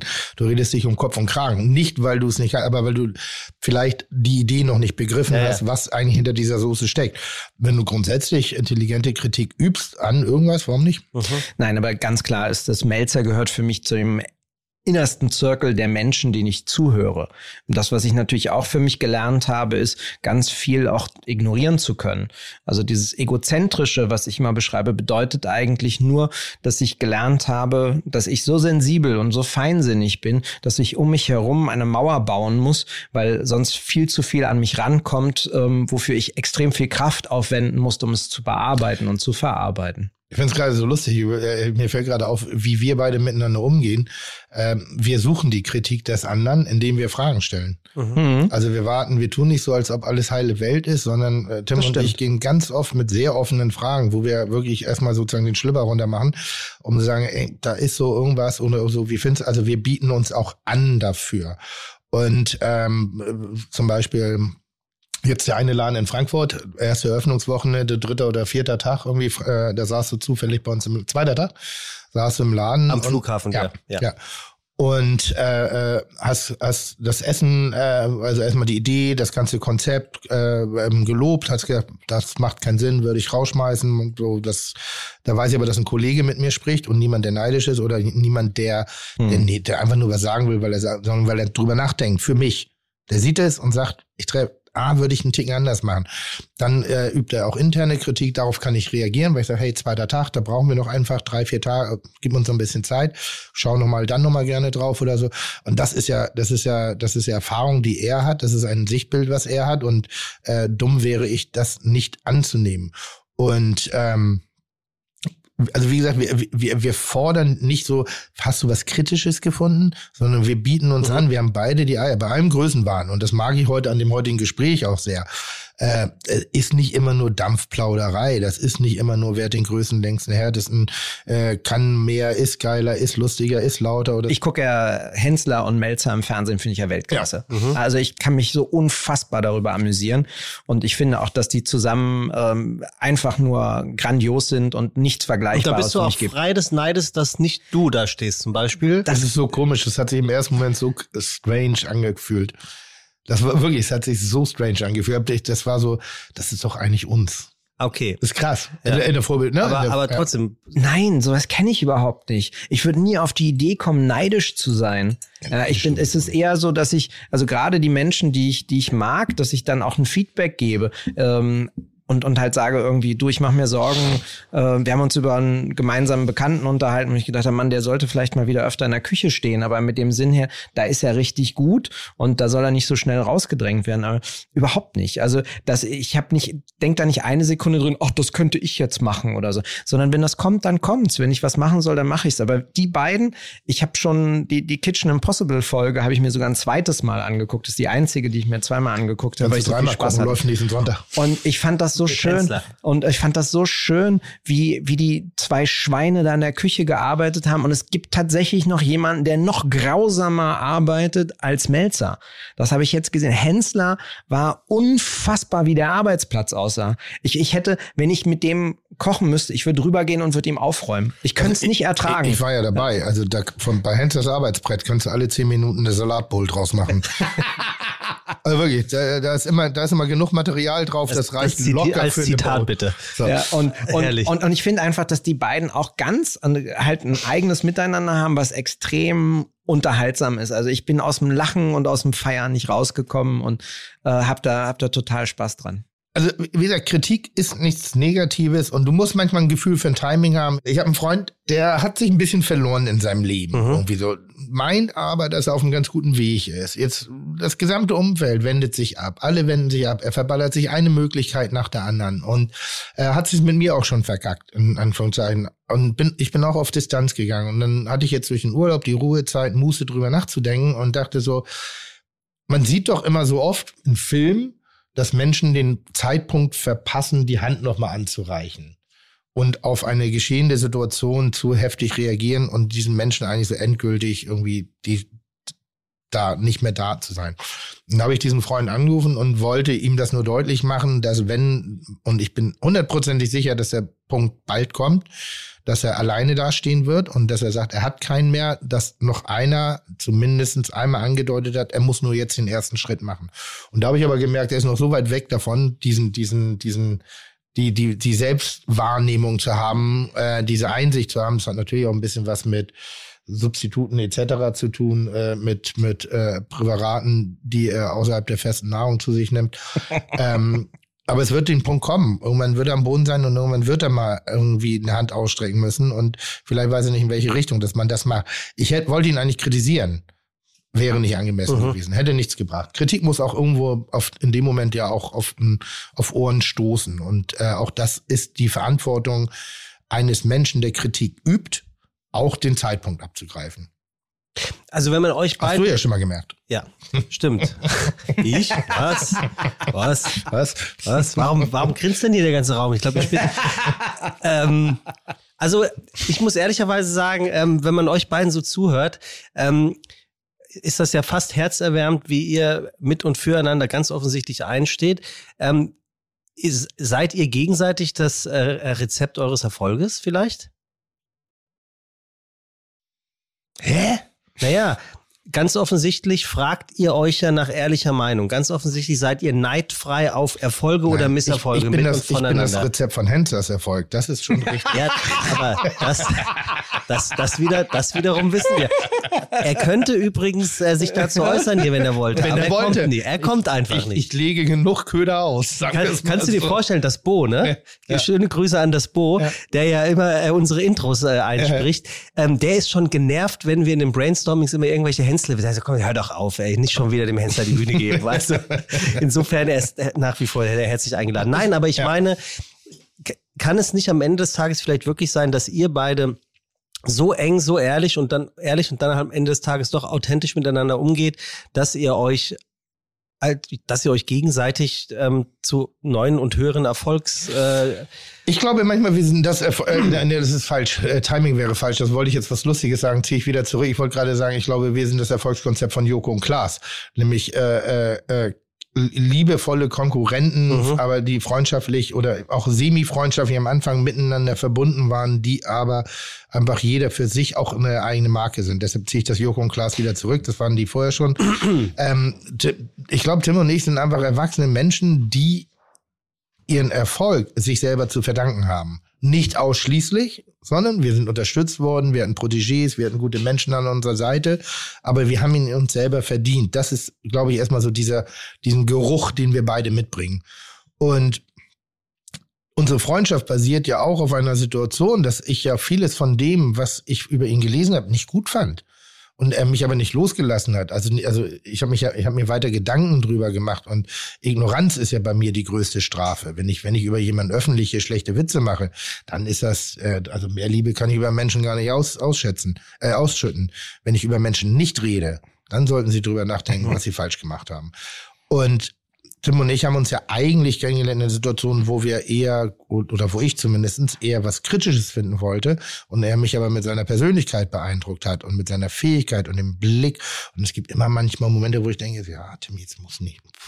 Also wenn er mit seinem Disziplingelaber kommt, so, dann äh, sein preußischen Ding da, dann ganz ehrlich, ich sag, ja, so viel Schlaf kann ich mir aus den Augen gar nicht mehr wischen, weil ich immer denke, was soll das? Das ist was für ein Gequatsche. Aber grundsätzlich hat er ja recht. Und, und grundsätzlich ist er eben auch viel zu hören. Und äh, er ins, Tim inspiriert mich 100 Prozent. Mhm. So, ich habe immer von den drei Leuten gesprochen, die mich äh, äh, maßgeblich beeindruckt haben in der Kulinarik auch geprägt. Das ist mein erster Lehrer Helmut Hellwig. Das ist definitiv Gennaro Contaldo. Dadurch bin ich diese kleine italienische äh, äh, Kochen-Monna mit dem Pizza-Style äh, perfekten Schlampigkeitsmodus auf dem Teller anrichten. Dann ist es Jean-Georges von Gerichten, der mir erklärt hat, wie moderne Gastronomie funktioniert. Dass nicht alles nur Fine Dine ist, sondern dass im Fine Dine auch sexy sein kann. Dass eine Verpackung braucht, dass es eine Atmosphäre braucht, dass da ein bisschen Deko dazugehört, dass da vielleicht auch eine, eine Attitüde auf dem Teller sein kann. Und dann kamen eigentlich viele, viele, viele, eigentlich seitdem gar keiner mehr. Aber ich würde sagen, Tim auf jeden Fall. Tim ist Nummer vier. Dankeschön. Meine ich ernsthaft. Und Jean-Georges von Grichten hat mich zum Beispiel auch sehr geprägt. Äh, jemand, der in, in Deutschland äh, irgendwie eigentlich gar keine Rolle spielt. Gar nicht, ne? Gar nicht. Also auch so nicht wahrgenommen wird und der ähm, wirklich ein ganz, ganz großartiger Gastronom ist. Lustigerweise war dessen erste Küchenchefstelle in New York im damaligen Swiss Hotel The Drake. Und wo ich für Swiss Hotel angefangen habe zu arbeiten, gab es das Haus noch. Dann war ich natürlich sehr scharf darauf, da sehr schnell mal den Großmeister zu spielen, da mit meinem Großvisiertitel und mal hinzufliegen. Äh, was ich gemacht habe, habe es mir angeguckt und bin dann bei Jean-Georges essen gegangen. Und dann hat das mit dem Tisch so nicht funktioniert. Dann habe ich mein Kärtchen gezückt ne, und dann kam er in dem Moment an Empfang und guckt so und sagt, du arbeitest im Swiss Hotel? Und sagt er, da habe ich meine erste Küchenchefstelle gehabt. Und zack, äh, sind wir ins Gespräch gekommen und feiner, äh, feiner Mann, feiner Mann. Ah, also, Wahnsinn. Also ich, ich also so also großartiger wirklich Kerl. mit Stil, sehr ästhetisch. Also ich sag mal so, äh, vielleicht visuell auch so ein bisschen unser Vorbild. Also der hat schon vor 30 Jahren die Haare gegelt und blau getragen und sehr bisschen, bisschen schick, ne? Ähm, aber hat auch äh, war aber auch Führer vom Irrenhaus. Also mein mein ich habe wie, wie, wie hieß das Irrenhaus? Im Wong. Also ich habe im ah, Wong im Wong gearbeitet im Barclay Hotel ja. im, im Knightsbridge da irgendwie und der Küchenchef leck mir am Arsch und die Atmosphäre und die Stimmung, also das das, das war schon das erlebst du auf, auf, auf manch Schlagermove in Hamburg nicht. Irgendwie so. Das hast du da also am durchschnittlichen Samstagnachmittag schon abgefallen. Er war übrigens auch der erste Franzose, der tatsächlich Asien und Frankreich verbunden hat, zu einer Zeit, wo das äh, noch mit, mit einem sehr, sehr kritischen und schälen Blick beobachtet wurde. Und ich finde sogar, dass er, dass er damit ähm, absoluten Teppich ausgerollt hat, ähm, auch, auch aromatisch, ähm, der einzigartig war. Ja, ich, das ist übrigens der Grund, warum ich äh, ähm, diese Küche wieder verlassen habe, die ich bei, bei Tim so, so, so wertschätze, weil ich habe ja für ihn gearbeitet, ich kannt, kannte die Rezepturen, er hat auch mit mir gearbeitet. Ein Unfall, Wer jetzt? George ja. äh, von Gerichten. Hat also diese pan-euroasiatische Küche, die mal so als Schimpfwort äh, in den 90ern durch unsere Szene getrieben worden ist, hat die wirklich auf einem Niveau gemacht, das war unfassbar gut. Ich hatte die Rezepturen, ich habe da gearbeitet, ich weiß, wie es geht und ich kannte die Produkte und bin dann nach Deutschland zurückgekommen, habe natürlich versucht, Inspiration, Teile dessen auch anzubieten und habe schnell gemerkt, dass Rezepte so gar nichts wert sind in der Küche, äh, weil man es halt einfach kacke geschmeckt. Also es war einfach, es war nicht das Gleiche. Mhm. Ich hatte die Fähigkeit nicht. Und dann habe ich wirklich über meine Talentlosigkeit nachgedacht in diesem Segment dieser Küche. Ich dachte, ich könnte das, aber aber sehr schnell festgestellt, dass meins eher so ein ich keine Ahnung, so ein, es war so ein Gelumpe. Also es hatte nicht die Schönheit. Naja, aber du hast, du hast auch versucht, was nachzukochen. Exakt. Und, und du bist halt extrem gut da drin, wenn das aus dir herauskommt. Ja. Du schaffst halt einfach Atmosphäre durch Bauch und Herz. Ja. Und ähm, ist es mir nicht gelungen und dann habe ich mich eben halt von dieser Form dieser Küche wieder verabschiedet, was bis heute mein Stil prägt. Äh, es gab ein paar, Pro es gibt wenige Produkte, aber es gibt ein paar Produkte, die in der Bollerei zum Beispiel verboten sind. Dazu gehört Zitronengras. Mhm ähm, weil ich finde, dass die wenigsten in, in Deutschland damit arbeiten könnten, wenn sie es nicht erlebt haben oder nicht beim wirklich guten Meister. Also das, das ist alleine die Bearbeitung dieses Produktes. Ähm, und eben so, so sämtliche, wir dürfen zwar Ingwer benutzen, aber nicht so gerne Ingwer nennen. Ich mag nicht diese Nennung von asiatischen Aromen, weil ich immer jedes Mal denke, ich habe das Original gefressen. Ich weiß, wie es geht. So, und wir werden da nicht hinkommen. Lass das sein. Aber könnte dich ein Mitarbeiter ähm, doch überzeugen? Du hast ja mal erzählt. Ha, haben wir, haben wir. Ich nee, hab ja, ich Zitronengras ja, meine ich jetzt. Ja, ich habe ja einen anderen Laden noch. Ich habe ja noch die gute Botschaft, die dezidierter arbeiten kann, also die, die kleinteiliger arbeiten kann. Dort arbeiten auch zwei Japaner und äh, äh mein Kühnchef Alex. Und die haben wiederum diese Fähigkeit, dass, aber die kopieren nicht, sondern die haben sich so lange mit den Produkten in, beschäftigt, die Japaner ja sowieso, nature, naturellement, aus der, im, im Ausbildungsgrad her. Und Alex hat die Fähigkeit, äh, das, was glaube ich Tim auch hatte, eben das wirklich zu verstehen. Ich habe gerade eine Soße von ihm probiert. Äh, Tim probiert ja, äh, macht von jetzt, Tim Rau eine Soße. Genau, macht jetzt Fertigsoßen. Was ein komischer Satz. Fertigsoßen klingt auch scheiße, aber sind äh, äh Würzsoßen. Und ähm, es gibt eine Soße, wo ich sage, die ist so perfekt und ist so, eigentlich brauchst du nur die eine, nur die eine. Und bei, dann gibt es zwei Soßen, wo ich denke, okay, die braucht er, damit da mehr Angebot ist. Also da sehe ich jetzt nicht unbedingt die Steigerung. Mhm. Das ist eine sehr gute Soße, ich sehe nur nicht die Steigerung. Bei der einen Soße ist eine, ist eine Perfektion in der Soße drin. Weißt du, welche, du, welche das ist? Die Zitrussoße. Die ist perfekt süß-sauer. Das ist so, da brauchst du nichts dran drehen, da brauchst du nichts dran wenden für äh, talentlose Köche. Ähm, das Nein, das ist ja gut. Das ist ja gut. Das ist ja eine Hilfe. Du, musst ja, du musst ja demnässt Werbung machen für Henslers Produkte. Ja, ja, ja. Arbeite dich jetzt nicht an meinen. Nein, aber das ist ja wie, wie ich, ich sag mal Teriyaki. Also, so. ja, jetzt heißt Ter, bei so, ter, Teriyaki ist ja ist das würzige, süß, äh, äh, würzige süße Sojasauce. das ist dicht am Ketchup. Also, ich wollte so, sagen, die, modern, Prinzip, die modernere Sojasauce. Aber auch da gibt es eine Salzigkeit, eine Lakritzigkeit, die penetrant sein kann. Ähm, und bei, bei raues süß süß-sauer, also Zitrussoße, ist die süß-sauer Ebene perfekt. Und ich weiß, dass es schwer ist herzustellen, weil ich es nicht kann. Kannst du sie Kitchen Impossible Style mäßig analysieren? Nein.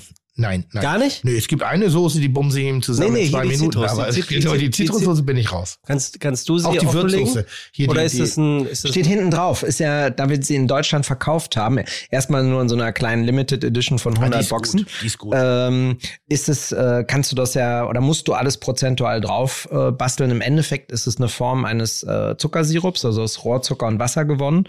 Und dann kommt, ähm, kommen Zitrussäfte dazu, Zitrone, Limette und Yuzu.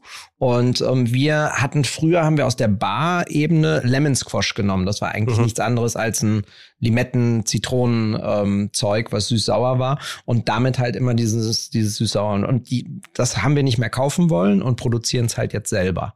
Und das schafft halt durch die leichte Salzigkeit der Yuzu, die aggressive Säure der Limette, der frischen Säure der Zitrone und dazu halt dieser, dieser Grundsirup, der das alles verbindet. Das ist schon gut. Ich, ich das ist aber so eine geile Soße, weil du kannst damit kochen. Das ist das Geile dahinter. Also ich, das sehe ich bei allen sechs Soßen ich, übrigens so. Ja, kannst du auch. Und bei der einen, bei, beim einigen musst du nicht mitkochen. Äh, bei der die die Würzsoße ist auch geil. Die die die die die die Sojasauce. Was, ja, die hat einen Namen. Äh, bei uns in der Küche heißt sie Chefsoße. Die sollte übrigens Muschi-Soße heißen oder nicht? Nein, das, das ist Nuc Mam. Das ist Nuc Mam. So. Nuc Mam ist die vietnamesische Fischsoße, ja. die noch mit oh, Wasser. Ja, äh, nein, aber das kann ich gleich erklären. Auch, das ja, aber, aber das ist zum Beispiel mal so eine Gendergeschichte. Wo, wo man, nein, das stimmt überhaupt gar nicht. Jetzt lass mich erstmal erklären, okay, was in Nuc Mam drin ist. Ja. Ist eine Chili-Soße, also wie die also, Prik Nam Pla aus Thailand, wo noch Wasser, Knoblauch und Zucker dabei ist. Ja, klar, das Mushi. Erst assoziieren wir M-U-S-C-H-I. Nein. Mushi kommt aus dem Japanischen. Ja, Mushi Mushi, sagen die. Ist ein Wesen, was wolkenhaft ist, also wie, wie ein Geist, der überall ist. Und wir haben eine Japanerin bei uns in der Küche gehabt. Und weil ich mit dieser Fischsoße mit überall rangegangen, überall. Ich schmecke damit wirklich wie ein Wahnsinniger ab. Außer in der veganen Küche, da haben wir jetzt eine vegane Version, aber überall. Und dann hat sie irgendwann mal zu mir gesagt und so, oh Chef, ist eine Muschi-Soße. Und dann haben wir natürlich herzlichst gelacht, ne? Das ist auch schon eine ganze Weile her und so, ja, Muschi-Soße und so riecht so ein bisschen. Sagt sie, nein, nein. Weil wir im Japanischen diese Wesen haben, die sind überall, die ist immer präsent. Und wir haben das einfach ganz normal. Und dann kommen natürlich so von, oh, da gibt's Muschi-Soße, da kommen wir, das gibt's ja gar nicht, da wird, müssen wir demonstrieren, wo ich denke, mein Gott zur Hölle, also, das ist kein Scheiß. habt das ihr nichts anderes es gab zu tun? offizielle Beschwerden über die Nennung dieser Soße, ja, ich sofort. weil man nur über den Wortklang und sich noch nicht mal ja. mit der Schriftweise oder eben halt auch mit dem Background beschäftigt. Und dann wird's anstrengend. Hintergrundrecherchen in Berlin von Journalisten, was denn andere Innen. Gastronomen davon halten, wo ich echt denke, Alter, was seid ihr für frustrierte Idioten, dass ihr nichts Besseres zu tun habt, anstatt einfach mal eine Frage zu formulieren. Man kann ja auch eine E-Mail schreiben, man kann sagen, Herr Raue, wir haben da gehört, das gibt es. Können Sie dazu was sagen? Ja, und da, da, da bist du auch wieder diese Anklagebank, die ist heute so schnell da, mhm. ohne dass sich Menschen manchmal damit auseinandersetzen. Und das Witzige bei mir ist ja auch noch, dass ich ja dieses Restaurant existiert ja nicht wegen mir, sondern es existiert, weil Marie, Marianne und ich das gegründet haben. Wir sind als, als Ex-Paar, wir waren äh, über 20 Jahre äh, zusammen und jetzt mit der Gastronomie, wir haben, glaube ich, nächstes Jahr oder übernächstes Jahr sind wir 30 Jahre lang miteinander verbunden. Dann glaubst du denn, dass die morgens aufstehen und sagen, oh, das finde ich lustig, dass du eine Muschi-Soße hinbastelst, sondern das, da, da siehst du einfach, dass der Blick von außen so klein ist, so verengt sein kann und dann sofort im Endeffekt jemand angeklagt wird und es ist einfach nur lächerlich. Würdest du sagen, äh, wenn wir nochmal auf deine Zitrussoße, die Tim eben so angepreist hat, zurückkommen. Citrus Splash. Ähm, Citrus Splash. Angepriesen. angepriesen hat. Ist dir ähm, vom Gewicht her die Meinung von Tim zu dieser Soße wichtiger oder wäre dir die Meinung vom, vom Michelin wichtiger? Es sind ja völlig zwei völlig unterschiedliche Aspekte. Der Michelin kommt äh, tatsächlich, das würde ich jetzt mal so sagen, ganz objektiv daher während Tim für mich ganz subjektiv ist. Tim war oft bei mir essen, er ist mein Freund, er kennt mich, er sagt was und ich weiß, wie er es meint. Das ist ja auch das andere ne, zum Thema Worte. Ich bin mit Worten nicht so fein geschliffen, ähm, sondern ich sage einfach, was mir in dem Moment durch den Kopf geht. Und ähm, er hat, er meint ja was damit, wenn er was sagt. Und äh, natürlich höre ich ihm da dazu. Ähm, aber für mich ist ganz wichtig und ganz entscheidend, wenn ich so eine Box fertig mache und so ein Produkt fertig mache, denke ich mir was dabei. Ich will damit was aussagen. Und wenn ich das dann schon verpacke und verschicke, bin ich mir sehr sicher, was das sagen soll. Das heißt aber nicht, dass ich mich damit nicht auseinandersetze, ob das alles gut ist oder nicht, sondern ich sehe da eine, eine Vielfältigkeit. Aber das ist typisch für uns ähm, dann auch, also auch für uns Gastronomen.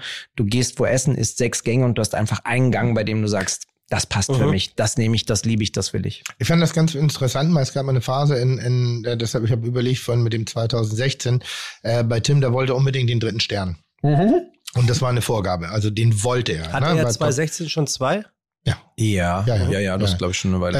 Äh, 50 äh, und, und, und Ding. Und er wollte den dritten Stern. Und er, er, Tim hat mich auch mit seiner Kulinarik begeistert, weil sie so auf so einem Top-Niveau war und trotzdem mich, mich, mich geistig nicht gegängelt hat, weil sie mich hat an irgendeiner Stelle dumm dastehen lassen. Tims Küche kann man verstehen.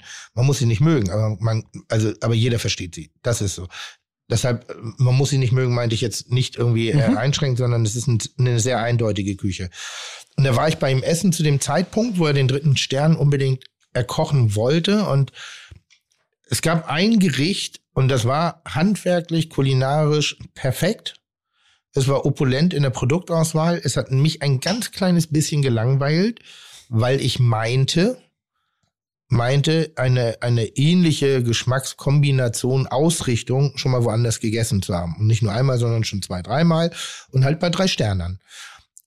Und das impliziert nicht, dass Tim gerade kopiert hat. Nur die Geschmackspalette auf dem Teller wurde, sie wurde, sie wurde mehr angeglichen. Sie hatte weniger Ecke, sie hatte weniger Kante. Sie war, sie war ein Ticken braver, nicht schlechter, nur braver. Und ich, ich bin ja immer zu Tim gegangen, um da eben halt auch mal so einen, einen, einen Schlag zu kriegen, um da auch mal was Bemerkenswertes, sein Fleisch, immer Konsistenz immer Konsistenz. Da ist nix irgendwie labberig äh, wie verfaultes Zahnfleisch, äh, zu. Na, aber dieses zu Gelumpe da irgendwie so, sondern das kriegt noch mal einen Hitzekick. Da passiert immer was auf dem Teller. Das ist wirklich spannend gewesen. Und war, habe ich lange mit mir gehadert, ob ich das sag. Da aber Tim vorher gesagt hat, dass er den dritten Stern war, war diese Kritik nicht angemessen.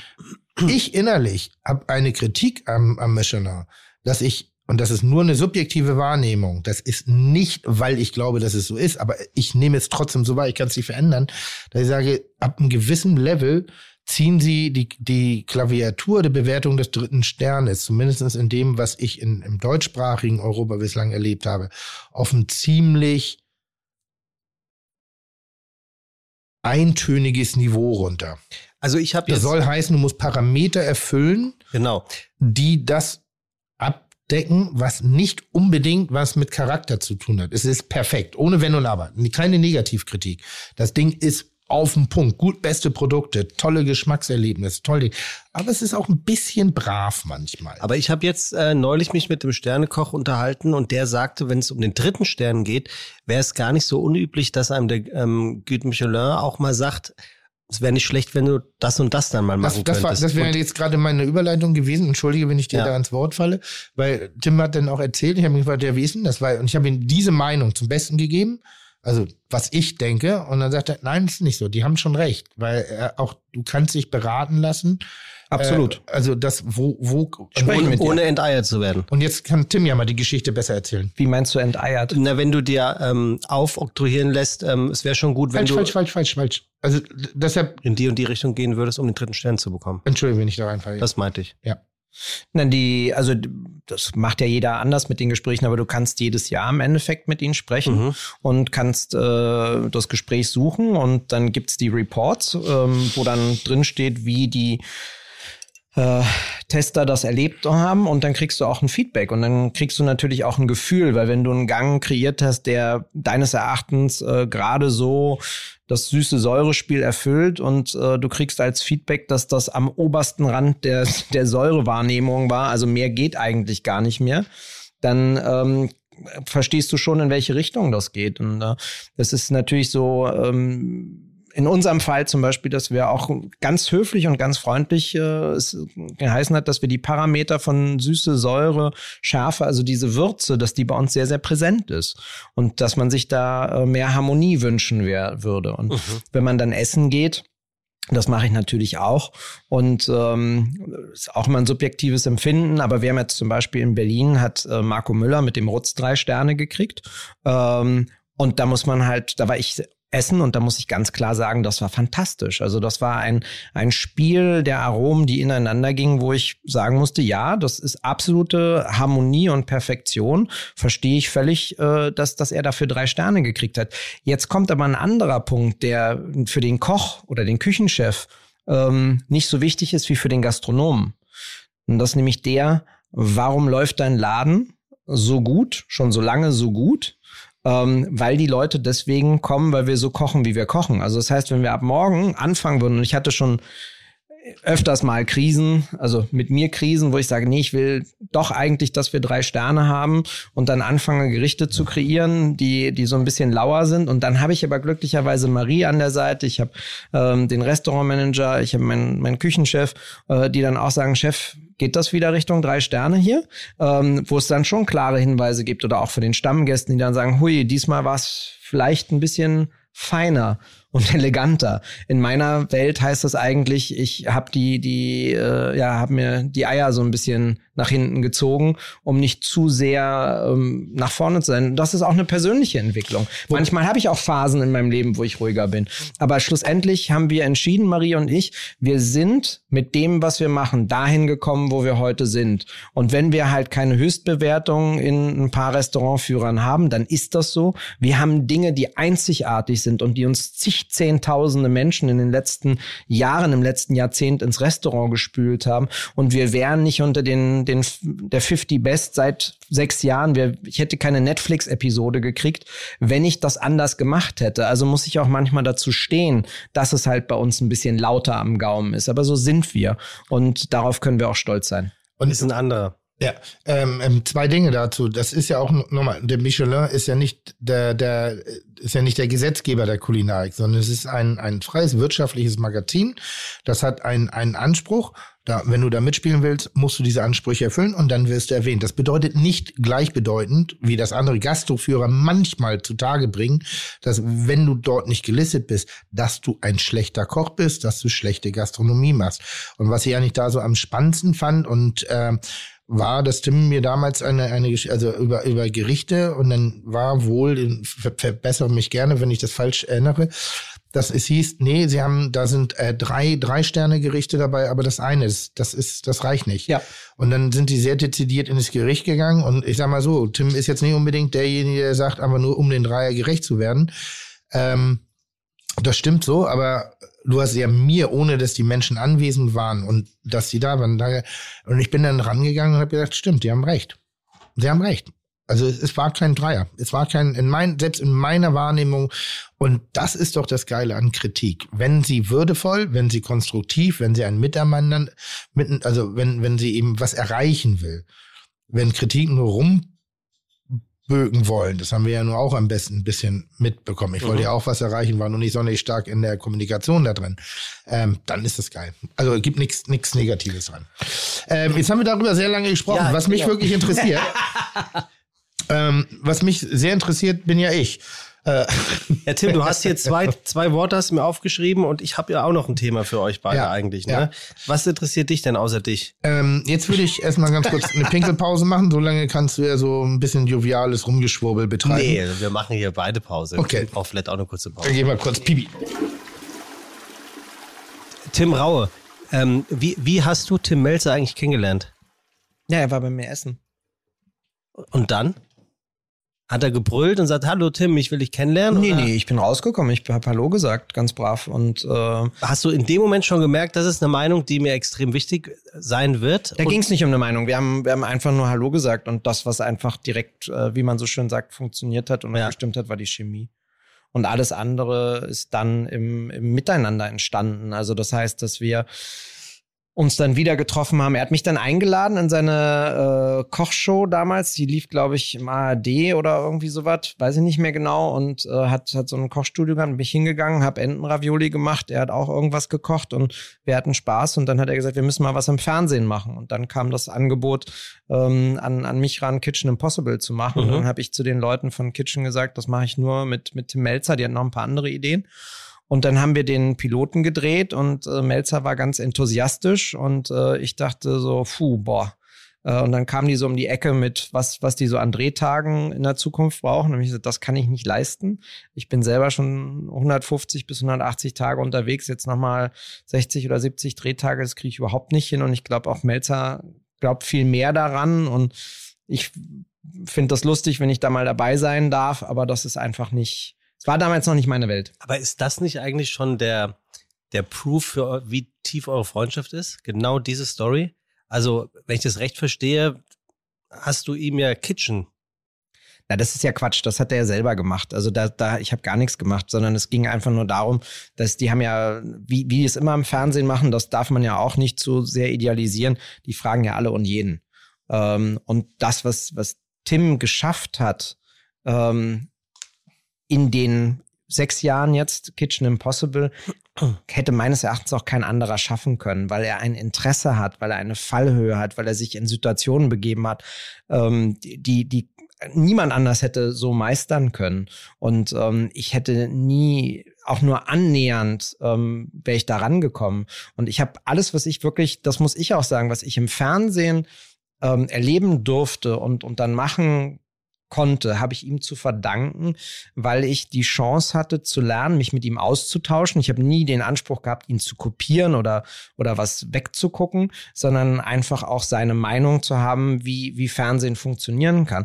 Und er hat mich extrem motiviert, weil dieses, diesen, diesen Ehrgeiz, den er hat, nie aufzuhören, diese Flexibilität, damit meine ich immer wieder in der Lage zu sein, ähm, zu adaptieren, weiterzugehen, nochmal was auszuprobieren, das finde ich ist so unfassbar prägend und nicht nur fürs Kochen an sich, sondern wie, wie Menschen meines Erachtens sein können, ähm, wie neugierig sie sein können, wie sie auch immer wieder Herausforderungen annehmen. Und die größte Gefahr, die ich bei ihm immer sehe, ist, wenn er anfängt zu jammern und rumzuheulen, ja, weil das ist ganz klar und absolut bedeutend dafür, dass er danach noch stärker und besser wird. Und dass dann, dass dann echt also gar keine Chance mehr besteht. Und er hatte so in den ersten Jahren gab es noch Momente, wo er verkackt hat. Ähm, äh, danach, aber das hat er leider auch gelernt und er ist ja viel zu smart und hat mittlerweile viel zu großartige Menschen um ihn herum, die ihn reflektieren und ihm die Möglichkeit geben, auch noch besser zu werden. Äh, von daher, ähm, ja, ist das halt einfach so.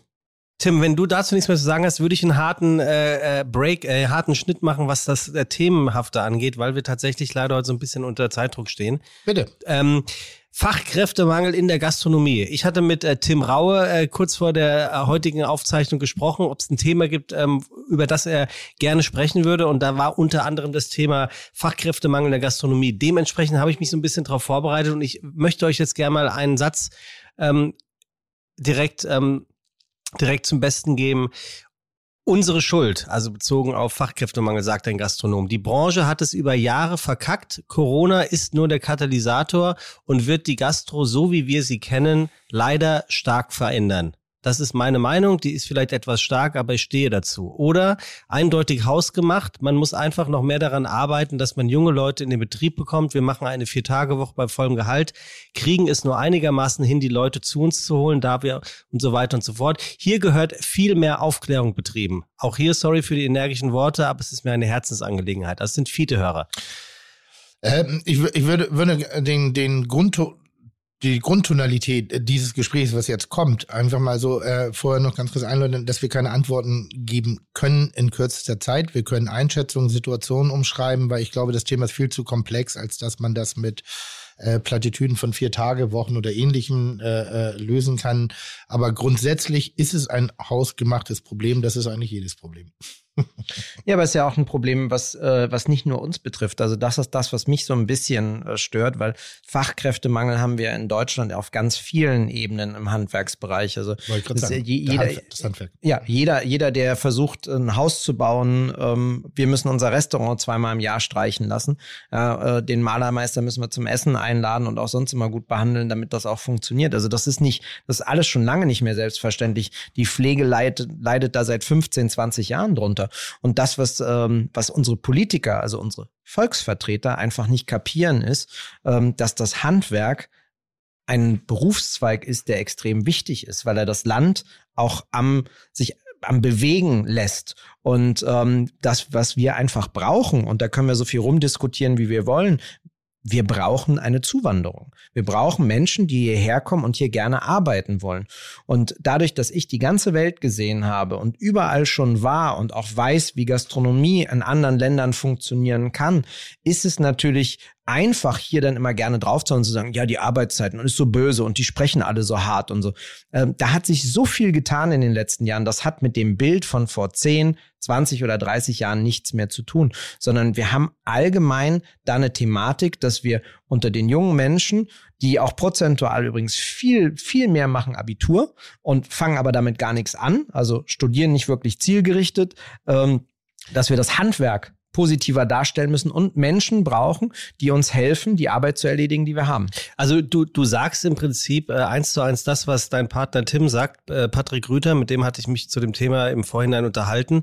Ähm, ich würde es kurz eingrenzen. Ich würde es gerne auf die Gastronomie so ein bisschen beziehen, ja. weil das habe ich unsere Zuhörer auch gefragt. Viele haben auch tatsächlich gesagt, das ist generell ein Handwerk, Handwerksproblem, das äh, Fachkräftemangel, aber wir sind ja hier in einem kulinarischen Podcast. Der Patrick Rüther hat auch gesagt, was du eben auch sagtest, äh, dass es eigentlich volkswirtschaftlich gesehen eine Riesenchance ist, auch für Leute wie zum Beispiel Geflüchtete, aber dass das, dass das Land, in dem Fall Deutschland, da ein bisschen nachziehen müsste, diese Möglichkeiten auch größer zu gestalten, beziehungsweise einfacher zu gestalten. Wir müssen doch auch Integration leben. Ich bin ja in Kreuzberg aufgewachsen. Ich weiß, was wir damals schon versemmelt haben. Ja, und das machen wir doch heute genauso. Wenn die, wenn die zu uns kommen, müssen wir ihnen doch erstmal klar machen, was für ein großartiges Land wir sind, wie demokratisch das ist, welche Möglichkeiten man hier hat, ähm, sich tatsächlich auch zu entwickeln. Und für jemanden wie mich, ich nehme jetzt mal nur mich, ähm, der nicht gut in der Schule war, ja, der da auch nicht viel Spaß dran hatte. Der hat in der Gastronomie einfach direkte Aufstiegschancen gehabt. Und das ist heute noch viel größer als je zuvor. Was Arbeitszeiten angeht, habe ich tatsächlich ein Problem mit der Einstellung der jungen Menschen. Weil das Einzige, was du als Möglichkeit als junger Mensch hast zu investieren, ist Zeit. Und Zeit heißt für mich eben nicht rumzudiskutieren, dass ich nur vier Tage in der Woche arbeite, dann aber sehr schnell erfolgreich sein möchte, sondern ich muss mich doch weiterbilden, ich muss nebenbei lernen, lesen. Ähm, ich kann doch nicht aufhören, neugierig zu sein. Und ähm, unternehmerisch, ja, das hat Tim gerade sehr schön gesagt, diese Plattitüden, unternehmerisch geht eine Vier-Tage-Woche nahezu nicht. Ja, und die, die das machen können, das sind keine Selbstständigen im Moment.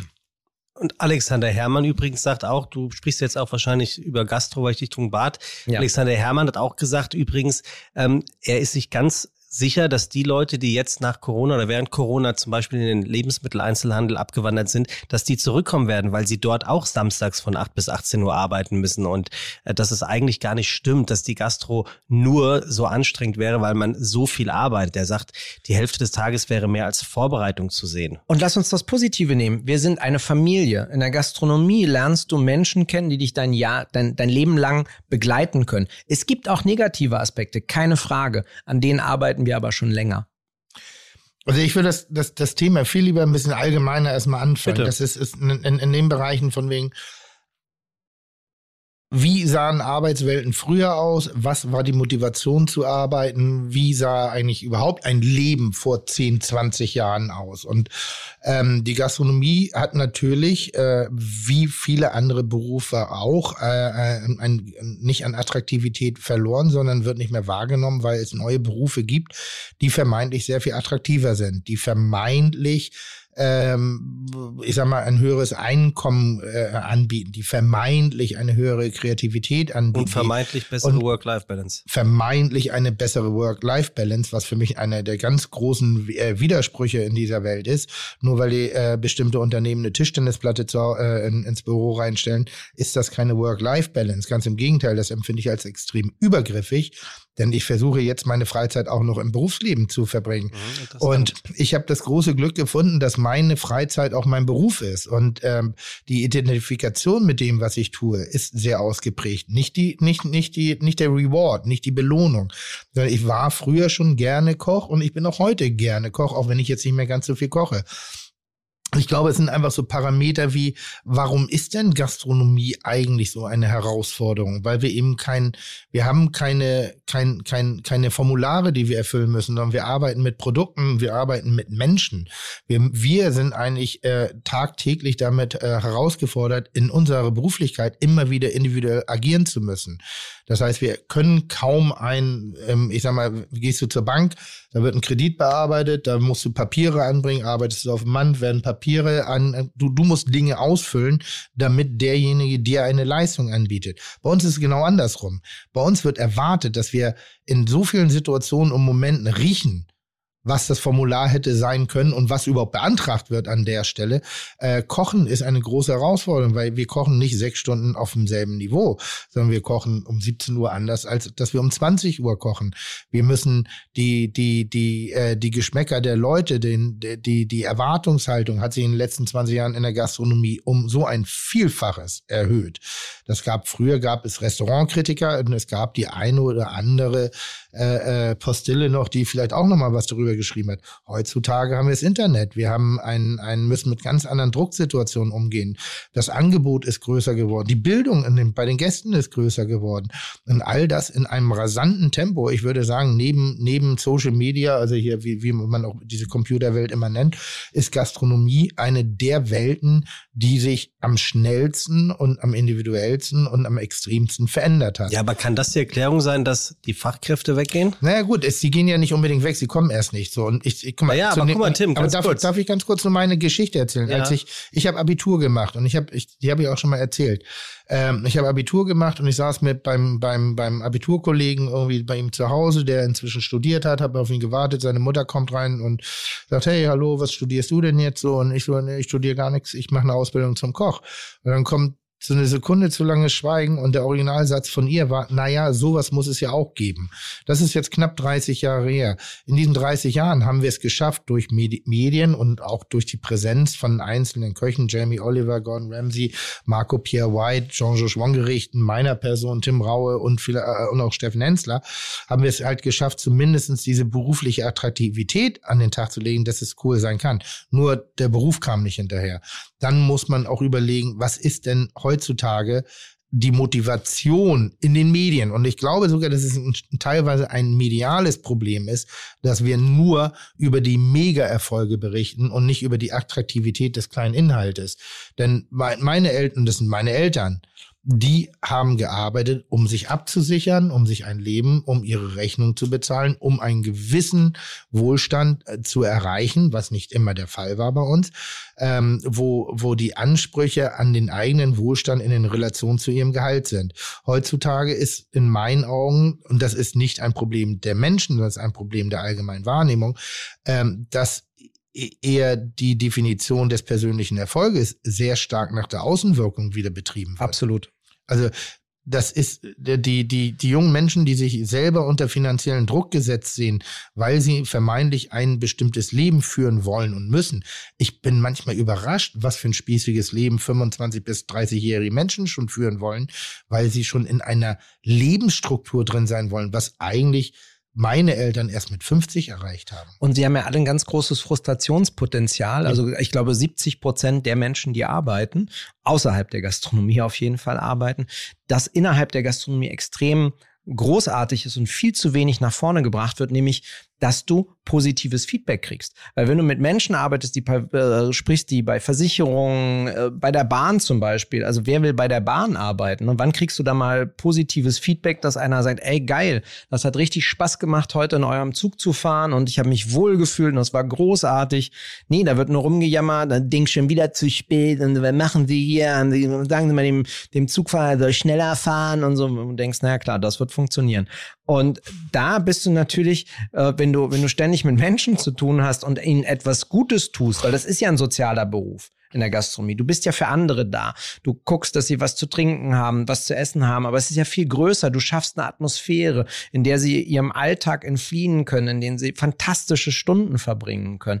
Und da kriegst du natürlich auch sehr, sehr viel Danke. Da gibt's dann auch mal jemand, der rumzickt, ähm, aber das ist dann halt so. Okay, aber trotzdem seid ja auch ihr beide, ähm, gehört ja zu der Fraktion, die sagen, wir haben momentan Fachkräftemangel. Absolut. Äh, die DEHOGA sagt, es sind 352.000 Beschäftigte weniger als vor einem Jahr und das mhm. war also 2020. Das ist, hart. das ist wirklich hart. Mhm. Ähm, jetzt mit Verlaub, ähm, so wie ihr beide redet, ist es ja natürlich ein, ein, ein, eine Laudatio oder ein, ein, ein Für für die Gastro, das ist ganz klar, aber den Fachkräftemangel könnt ihr ja nicht wegdiskutieren. Und die Frage ist ja eigentlich, Woran liegt's? Also müsst ihr zwei Top-Gastronomen. Versuchen wir dir ja gerade zu beantworten, du wiederholst die Frage, woran es Nein, aber ganz klar, nee, aber, aber versucht ihr was anders jetzt zu machen. Jetzt sagt ihr ja nur, dass die Gastro eigentlich ein, in Anführungszeichen besserer Job ist, als bei der Bahn naja, zu arbeiten. weiter auszubilden, Falsch, natürlich junge ganz, Menschen ganz anzugehen, ja. Kein, ich möchte da wirklich intervenieren. Nicht besser. Es ist ein Wunder, auch nicht Anführungszeichen, es ist ein wunderschöner Beruf. Es ist ein interessiert, ein, ein, ein wahnsinnig interessanter und vielseitiger Beruf. Ich meine, ganz ehrlich, wir beide sind die Parameter dafür.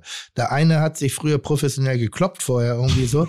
Und, und ich, ich habe mit Ach und Krach irgendwie irgendwas sowas wie, ein, wie einen Schulabschluss geschafft.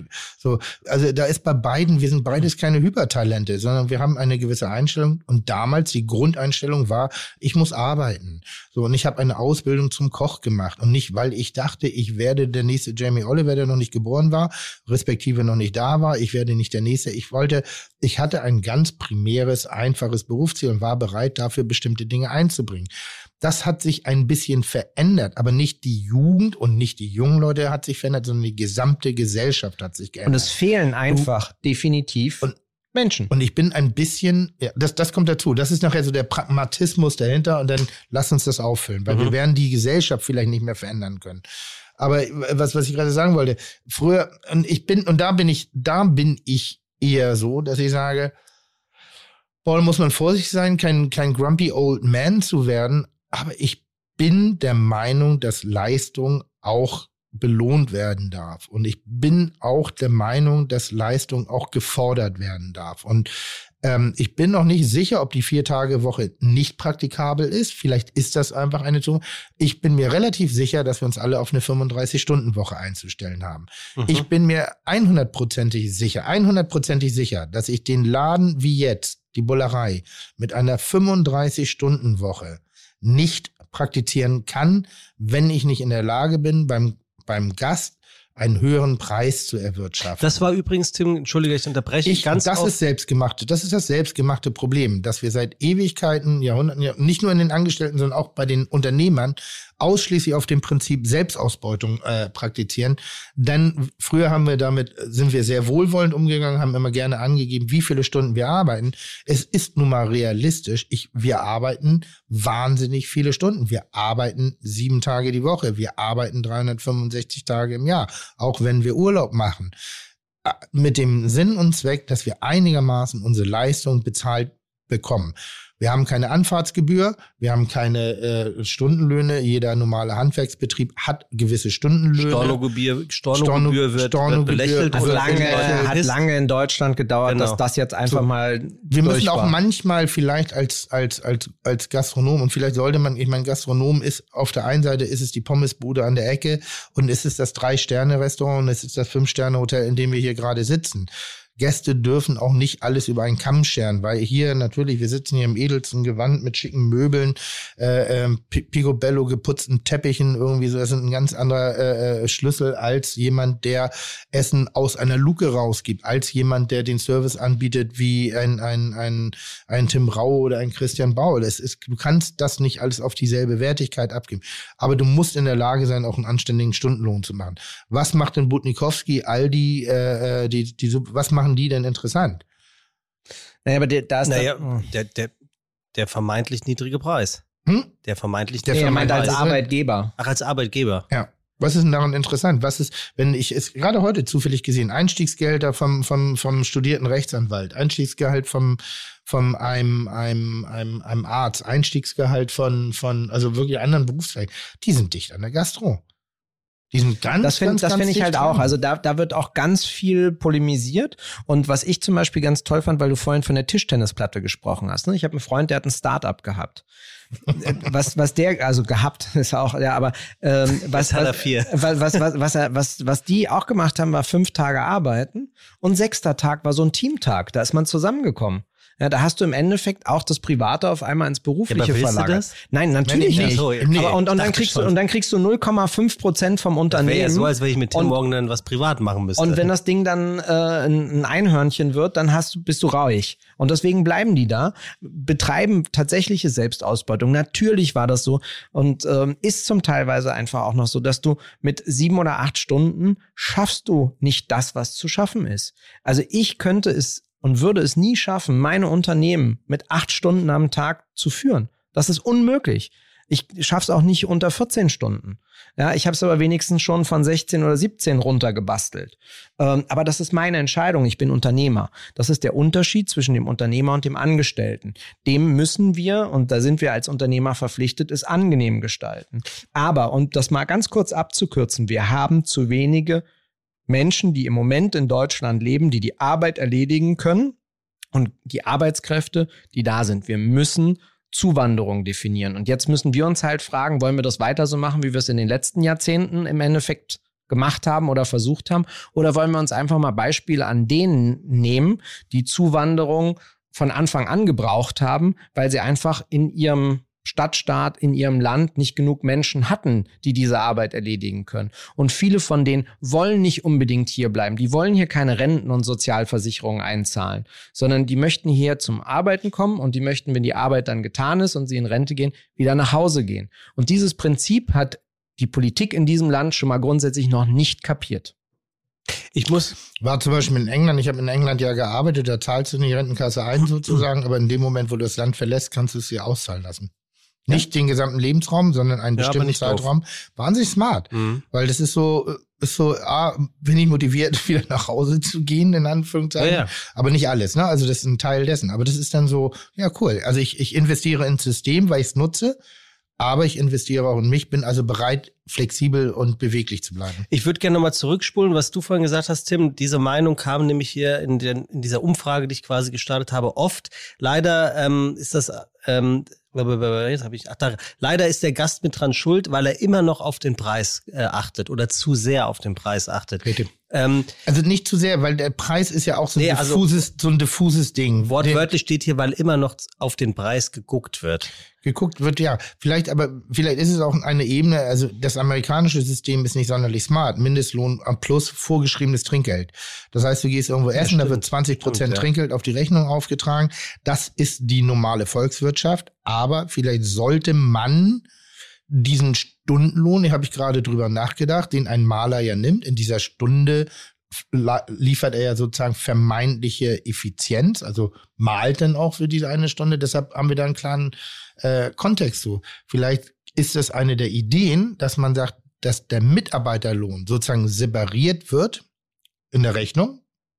Als nur, nur, nur so ein ganz, ist eine ganz krude, zarte Idee gerade um dem, dem äh, Gast deutlich auch zu machen, was er eigentlich fürs Produkt bezahlt. Weil das ist ja eine ewig, das ist das Mindset ja bei uns in Deutschland und das ist eigentlich auch das Mindset überall auf der Welt. Das ist, was aber krieg ich dafür? Was kriege ich dafür? Hm. Dass ich da, dass die, die, wenn du ein Steak auf den Teller packst, dass die Leute sagen, naja, das könnte ich auch zu Hause selber machen, nur billiger. Und dann sag ich, yep, könntest du machen. Hättest aber keinen Service, hättest nicht den Wein, hättest nicht die Auswahl, hättest nicht die Atmosphäre, hättest nicht, also, aber das ist ja eine müßige Diskussion. Aber Aber wenn man es vielleicht schafft, den Wert der Arbeit in Zukunft klarer zu definieren, dann kann ich nämlich besser vergleichen, ist das Produkt das Wert, was ich dafür ausgeben möchte. Also nochmal, das, wir haben am Anfang Louis Vuitton gehabt, ähm, wo ich dann manchmal denke, ja, Handarbeit sagst du, und das fand ich ganz spannend, weil für mich ist das eigentlich keine Handarbeit mehr. Ich weiß es gar nicht. Aber in meiner, also, weil das so viel davon gibt, kann, ich, kann ja gar keine Handarbeit und, mehr sein. Und, wenn wir und damit ist es für mich wertlos. Hm. Und äh, um da mal zu Preissteigerungen zu kommen, ne, da gibt's Taschen, die haben ähm, vor zehn Jahren exakt die Hälfte gekostet von dem, was sie heute kosten. Mhm. Also 500 heute, ein Tausender jetzt. Und ich kenne ja auch äh, damals 500. Ich habe selbst, ich habe selber ein Produkt mal verkauft. heute jetzt. Und ich ja, heute jetzt ist nicht. Also ich muss mir noch mal ganz kurz also, also bei Louis Vuitton ist es so, dass vor zehn Jahren eine Tasche, die dort 500 Euro gekostet hat, das gleiche Modell, genauso verarbeitet, gleiche Leder, kostet jetzt 1000 Euro. Das heißt, die haben um 100 Prozent den Preis steigern können. Und was passiert heute? Die Leute stehen vor den Läden. Schlange. Ja. Vor zehn Jahren bist du einfach einmarschiert. Und dafür würde ich auch sagen, mhm. also ich glaube mal nicht, dass alles nur das Unternehmen einkassiert, sondern es ist Rohstoffverbesserung äh, äh, der Arbeitsbedingungen. Also da gibt's, ich weiß es nicht, ich habe keine Ahnung. Ich selber habe mal ein Produkt verkauft und habe mich immer gewundert, warum kann ich es nicht günstiger anbieten auf dem Markt? Weil wir in der internen Struktur drei Zwischenhandelsstufen hatten. Also das eine Unternehmen hat es ans andere verkauft, das nächste ans andere, das nächste ans andere und aus der Produktion bis zum Endkonsumenten hatten wir auf einmal eine 300-prozentige Preissteigerung, die nicht notwendig war. Was war das? Das sage ich dir nicht. Nicht mir, nee, unseren Zuhörern. Das kann ich, innen. nein, da bitte ich jetzt ein bisschen um, also ich bin, Unternehmerische ich, Diskretion. Äh, nein, ich bin offen ja, und ehrlich, gut. aber ich möchte auch niemandem ein scheiß Gefühl geben, weil ich habe es entdeckt und habe gedacht, okay, dann können wir es nicht Warum machen. wird das Trinkgeld nicht am Gehalt angerechnet, fragt jemand. Was? Warum wird das Trinkgeld nicht am Gehalt des Mitarbeiters angerechnet? Also warum muss er sich das Trinkgeld nebenbei verdienen und bekommt nicht von Anfang also an wir haben Geld. so, so schön unser Land ist, so anstrengend und so kompliziert ist es manchmal auch in dieser Geschichte Mitarbeiter-Unternehmer denken. Also mhm. der, der, die, die Lohnnebenkosten sind wirklich brutal. Wenn ich meinen Mitarbeiter im Anschluss an ein erfolgreiches Jahr oder an einen Monat 1000 Euro überweisen möchte, mhm. dass sie die netto haben, so und ich habe 100 oh. Mitarbeiter, Oh. damit sie das netto haben, liege ich, glaube ich, jetzt lass mich lügen, bei ungefähr 230.000. Denn mich kosten die 1000, 2300. Was glaubst du, wie groß meine Bereitschaft ist, die, äh, die weil das ist dann ungefähr mein Jahresergebnis. So, aber großzügig, aber es, es gibt super, also es ist wahnsinnig kompliziert. Und Trinkgeld im Kopf rechnen wir Trinkgeld auf den Lohn an. Und da ah, muss man. Okay, das ist ein guter Punkt. Also nein, nein, das ist nur emotional. Ja, nein, nein, nein. Also das, das auch, ein, ist auch eine, ein Grau, eine Grauzone in Deutschland. Da muss ich mal gleich einhaken. Trinkgeld ist was, wo der Unternehmer gar nicht wissen darf, was an Trinkgeld gemacht wird, weil ansonsten musst du das in dein Betriebsergebnis inkludieren und ergo auch versteuern. Ja, also das heißt, jeder Kellner hat ein eigenes Portemonnaie und was da passiert, ist seins. Aber, aber trotzdem rechnen wir es an und sagen, naja, ah. wo sollen wir hin im Lohn? Im, im Lohngefüge, weil ein, ein junger Mitarbeiter, der ein bisschen agil ist am Gast irgendwie, es gibt einen Laden auf Sylt, da weiß er, gehen die mit 5.000, 6.000 netto nach Hause. So, und jetzt guck mal ganz kurz auf die Lohnkultur Deutschlands. Wer hat 5.000 bis 6.000 Euro netto? Ein, ein, ein, es gibt natürlich solche Läden und solche Läden. Der eine sagt jetzt, das stimmt ja nicht. Aber natürlich spielt auch Trinkgeld eine gewisse Rolle zumindest in der Wahrnehmung des Jobs. Ist aber deutlich mieser geworden ja. mit der und nach der Pandemie, weil die Kartenzahlung einfach ähm, automatisierter und anonymer ist. Ja, also äh, merkst du es zum Beispiel auch in so kleinen Läden an Bahnhöfen oder, oder Flughäfen, wo sie früher immer ein paar Euro am Tag kassiert haben, das ist nichts mehr, weil du auch selber nur noch die EC-Karte hinhältst. Und ähm, da gibt's nichts mehr. Und das prozentual habe ich von Freunden gehört, ist das Trinkgeldniveau ähm, tatsächlich extrem gesunken. Mhm. Ähm, und weil, weil man einfach, wenn man, wenn man das so auf einer Karte und auf dem Papier hat, hat man ein anderes Gefühl dazu, als äh, wenn man es Cash gibt. Und in den USA ist es ja tatsächlich so, dass es nicht gesetzlich vorgegeben ist, aber absoluter Usus ist. Und wenn du weniger als 20 Prozent gibst, ich war letztens habe ich gedreht in, äh, in New Orleans und war im Laden, da fand ich es wirklich, also überhaupt nicht angebracht. Und äh, da bauen die sich dann auf und sagen, also hier 20 Prozent hast du zu geben. Und wenn du Scheiße findest, ist dein Problem. Auf alles. Ja, mhm. auf alles. Ja, ja. Was ganz mies ist, wenn man einen guten Wein trinkt. Ja, dann macht es richtig dat, dat, dat, dat, dat, dat, dat. Ja, weil dann, dann, du zahlst auf eine 200 Euro Flasche Wein dann 40 Euro Trinkgeld. Mein Lieblingsbeispiel, äh, führt gerade nicht zur Diskussion bei, ist trotzdem ein geiles Beispiel. Äh, da war ich im Hackathon in, in, in New York und habe großzügig eingeladen. Und was, also mir war es nicht bewusst, wie teuer sowas sein kann, äh, weil da kamen erst die 20 Prozent drauf und was sie auch noch aufgeschlagen haben. Und das Steuer. fand ich Steuer und 15 Prozent Aufschlag, weil wir eine Gruppe von mehr als acht Leuten waren. Weil sie gesagt haben, eine Gruppe von acht Leuten macht mehr Arbeit als ein Zweiertisch. Mhm. Den kriegen wir reingebiegt. Das heißt, ich hatte eine Rechnung und hatte, ja hatte, hatte, ungefähr 60 Prozent Aufschlag. Aber, aber und das war einfach mal so früh. Da habe ich mich gefühlt wie früher auf, äh, bei den Table Dance Bars auf dem Kiez. also wurde ja die, die Cola drei Euro, aber das Glas kostet 30 Euro, wo sie eingeschenkt wird. Aber sind wir, sind wir da wieder bei den, bei den unterschiedlichen Sitten in den unterschiedlichen Ländern, dass das in Deutschland wäre das doch so nie durchführbar. Also es wird, es wird ein weltweites, es wird ein weltweites Problem und es wird Einfluss auf alle Konzepte in der Gastronomie in der Zukunft haben. Da bin ich mir 100%ig sicher. Läden wie Tim, Tims Läden können nur noch dadurch agieren, dass sie in der absoluten Weltspitze und der Spitze mitarbeiten. Ich glaube, dass die kleinen Restaurants ein Riesenproblem bekommen werden. Also die, die ganz kleinen äh, Bistros, die kleinen persönlich geführten Restaurants, sowas wie mein weißes Haus von früher, da standen drei Köche, da waren vier Kellner, wir hatten nette, eine nette Zeit, aber das wird irgendwie irgendwann in der Wirtschaftlichkeit untergehen. Grund, und, und, dann, und dann wird es sehr wahnsinnig viele Konzeptgastronomien äh, Gastronomien geben. Ähm, sieht man ja, jeder, der heutzutage einen Laden aufmacht, denkt so, ja, und dann mache ich meinen Spin-off und dann mal hin und einen zehnten und einen vierten, fünften. Aber es auf. funktioniert doch nicht. Also ich finde, das hat die Pandemie auch gezeigt. Also da hieß es ja auch, die Innenstädte sterben und, und die, die großen Player werden größer. Das stimmt überhaupt gar nicht. Da geht keiner hin. Denen geht's eher beschissener. Also das, was, was eigentlich gestärkt wurde, war die individuelle Gastronomie. Die Nachfrage ist gigantisch, aber du kannst es nicht abarbeiten, weil wir haben immer ja noch die Regularien, dass du nicht 100 Prozent deiner Sitzplätze äh, nehmen kannst. Und deswegen können wir im Moment gerade noch so das Business halten, weil wir so viele Menschen haben, die diese 65 Prozent, ähm, die wir anbieten, von unserem originalen 100 Prozent handeln können. Wenn aber das wieder möglich wird, ja, also tatsächlich 100 Prozent aufzumachen, dann fehlt ähm, das Personal noch viel schlimmer, als es jetzt ist.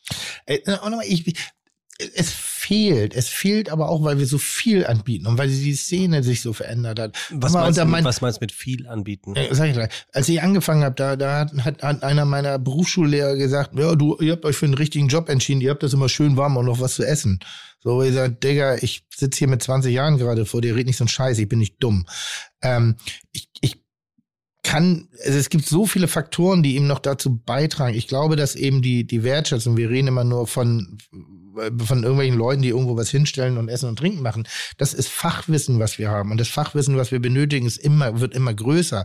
Früher hat es gereicht, und das meine ich nicht abwertend, 20, äh, äh, wie heißt das hier, äh, Dinge aus, auswendig zu lernen. Wie nennt man das, wenn man Kapern mit Vokabeln? Zitrone und, und, Ah, du meinst die, die klassischen Garnituren, Dinge. ja. So, da mussten wir Garnituren auswendig lernen und die wurden, damit hat's gereicht. Damit konntest du am Markt bestehen. Ich, ganz ehrlich, die Produkte, die ich heutzutage allein in meiner Küche schon verarbeite und ich bin relativ bodenständig im Vergleich zu anderen, äh, über, über, über Reifungsmethoden, über Rindersorten. Äh, ich, wir wären froh, wenn wir Schwein von Rind auseinanderhalten konnten. Da muss man wirklich mal ehrlich sein. Früher war das nicht so viel besser. Die Arten, Weisen des, Soßen, des Soßenziehens, die Produktvielfalt, Vielfalt, der Geschmacksherstellung, der individualisierten Ernährungsgewohnheiten der Menschen, dieses individualisierte Bedürfnis. Eigentlich haben wir gerade ein Paradies vor uns liegen, dass wir nämlich eben, dass wir wirklich die Fachleute brauchen, die wir vielleicht vorher gar nicht hatten. Da sind wirklich die Leute mit 14 äh, in die Berufsschule gegangen, weil Koch war der einzige Beruf, den du ohne Schulabschluss antreten konntest dass es jetzt eigentlich ein Umdenken stattfinden muss. Vielleicht sollte es eine individualisierte Ausbildung geben. Das heißt, die Küchenhilfe, die fast den Aspekt des Kochens von früher anbietet, plus dem wirklich interessierten Menschen, der über Nachhaltigkeit, Globalität, Regionalität, äh, äh, Pro äh, Arten und Weisen, wie Produkte eigentlich produziert werden, äh, Rezepturen, Gesundheitsfaktoren. Äh, wir haben doch so viele, so viel Bedürfnis im Wissen, dass wir eigentlich die Leute brauchen. Und wenn anfangen, die Leute jetzt anfangen, in eine Kommunikation einzutreten und dann auch eine Wertschätzung haben und nicht dem Service-Mitarbeiter, der genau dasselbe Fachwissen haben muss, weil er kommuniziert ist ja erst sozusagen der Apotheker. Der Apotheker ja. macht keine Medizin. Oder macht vielleicht auch, rührt, rührt was an. Aber dem Apotheker, vor dem haben wir einen Höllenrespekt, weil er das Produkt weiterreicht. Das ist unser Service-Mitarbeiter. Wir sind sozusagen das medizinische Unternehmen, das ein Produkt herstellt. Der Apotheker ist sozusagen der Kellner. Ähm, und der, der Gast, der dann versteht, leck mir am Arsch, was die alles wissen müssen. Das ist eben nicht Essen heiß machen. Mhm. Und ich kann mir kaum jemanden vorstellen, der in die Apotheke geht und schnips, um dann jemanden unter pfeift, damit der Apotheker an den Tresen kommt, um sich die bedürft äh, notwendige Medizin zu erreichen. Und dann vielleicht wirklich, und das ist, findet ja teilweise parallel auch schon statt, ähm, den, den, den Ausbildungsbereich, wie heißt das denn bei euch, Heinis, jetzt? Was seid ihr jetzt? Toningenieur? Audioproducer. Das war vorher Toningenieur. Putzfrau ist jetzt Lebensmitteldesigner mit diätisch veganem Hintergrund. Ja, du brauchst ja irgendwas. Wenn du sagst, so ich bin Koch, das war vor 30 Jahren scheiße, dann war es eine Zeit lang sexy, jetzt ist es eher wieder scheiße. Obwohl, ist Also, scheiße. es ist nicht Koch scheiße, ist da, da, wird auch gerne geil. Also, wird auch gerne draufgehauen. Ja, ja, wir, wir haben leider Gottes ein bisschen äh, Druck, weil mindestens ein Team ja. leider Gottes weg muss. Ich möchte jetzt eine abschließende Frage stellen und ich will einfach nur ein Ja oder Nein hören. Mhm. Ich fange mit Tim an. Ist das auch die letzte dann? Ja, und dann spät haben wir Und denn? dann lese ich dir noch eine E-Mail vor. Ja. Ähm, hat die Gastronomie die beste Zeit hinter sich? Ja oder nein? nein. Tim Raue. Nein. Tim Melzer. Wer, wer fragt so einen Blödsinn? Das, ich kann den Namen doch jetzt hier nicht die sagen. Die Gastronomie. Sebastian Merget. Nein, nochmal, das muss euch allen klar sein. Wir werden zwei, drei. Nimm die Frage nicht persönlich. Nein, also nicht, nicht als drei Megawelten. Das ist, das ist, das wird natürlich den Kram, den die Jungs hier machen, die uns hier auch betreuen, OMR, wie heißt dieses Online-Kram da? Dieses Podstars. Nee, aber dieses Media-Zeug da hier, wie heißt denn das? Hier so, digital, da. So. Das wollte ich sagen. Digital. Und fressen und saufen wird, wir sind noch, ich glaube, dass wir wirklich in den Kinderschuhen gerade stecken, weil wir lernen, äh, Techniken, äh, Mechaniken, Wissen auch in die Kulinarik reinzubringen. Wir verlassen den ausschließlich emotionalen Bereich und wir werden so viel damit tun. Und wenn du das Leben der Zukunft betrachtest, und jetzt guck mal einfach auf Mietpreise und Wohnraumentwicklung, wird es wieder die Phase geben, wo Küchen wieder in den Hintergrund geraten. Das heißt, es wird mehr und mehr wieder außerhäusig gegessen. Die jungen Leute heutzutage gehen bestimmt zwei, dreimal pro Woche außerhäusig essen.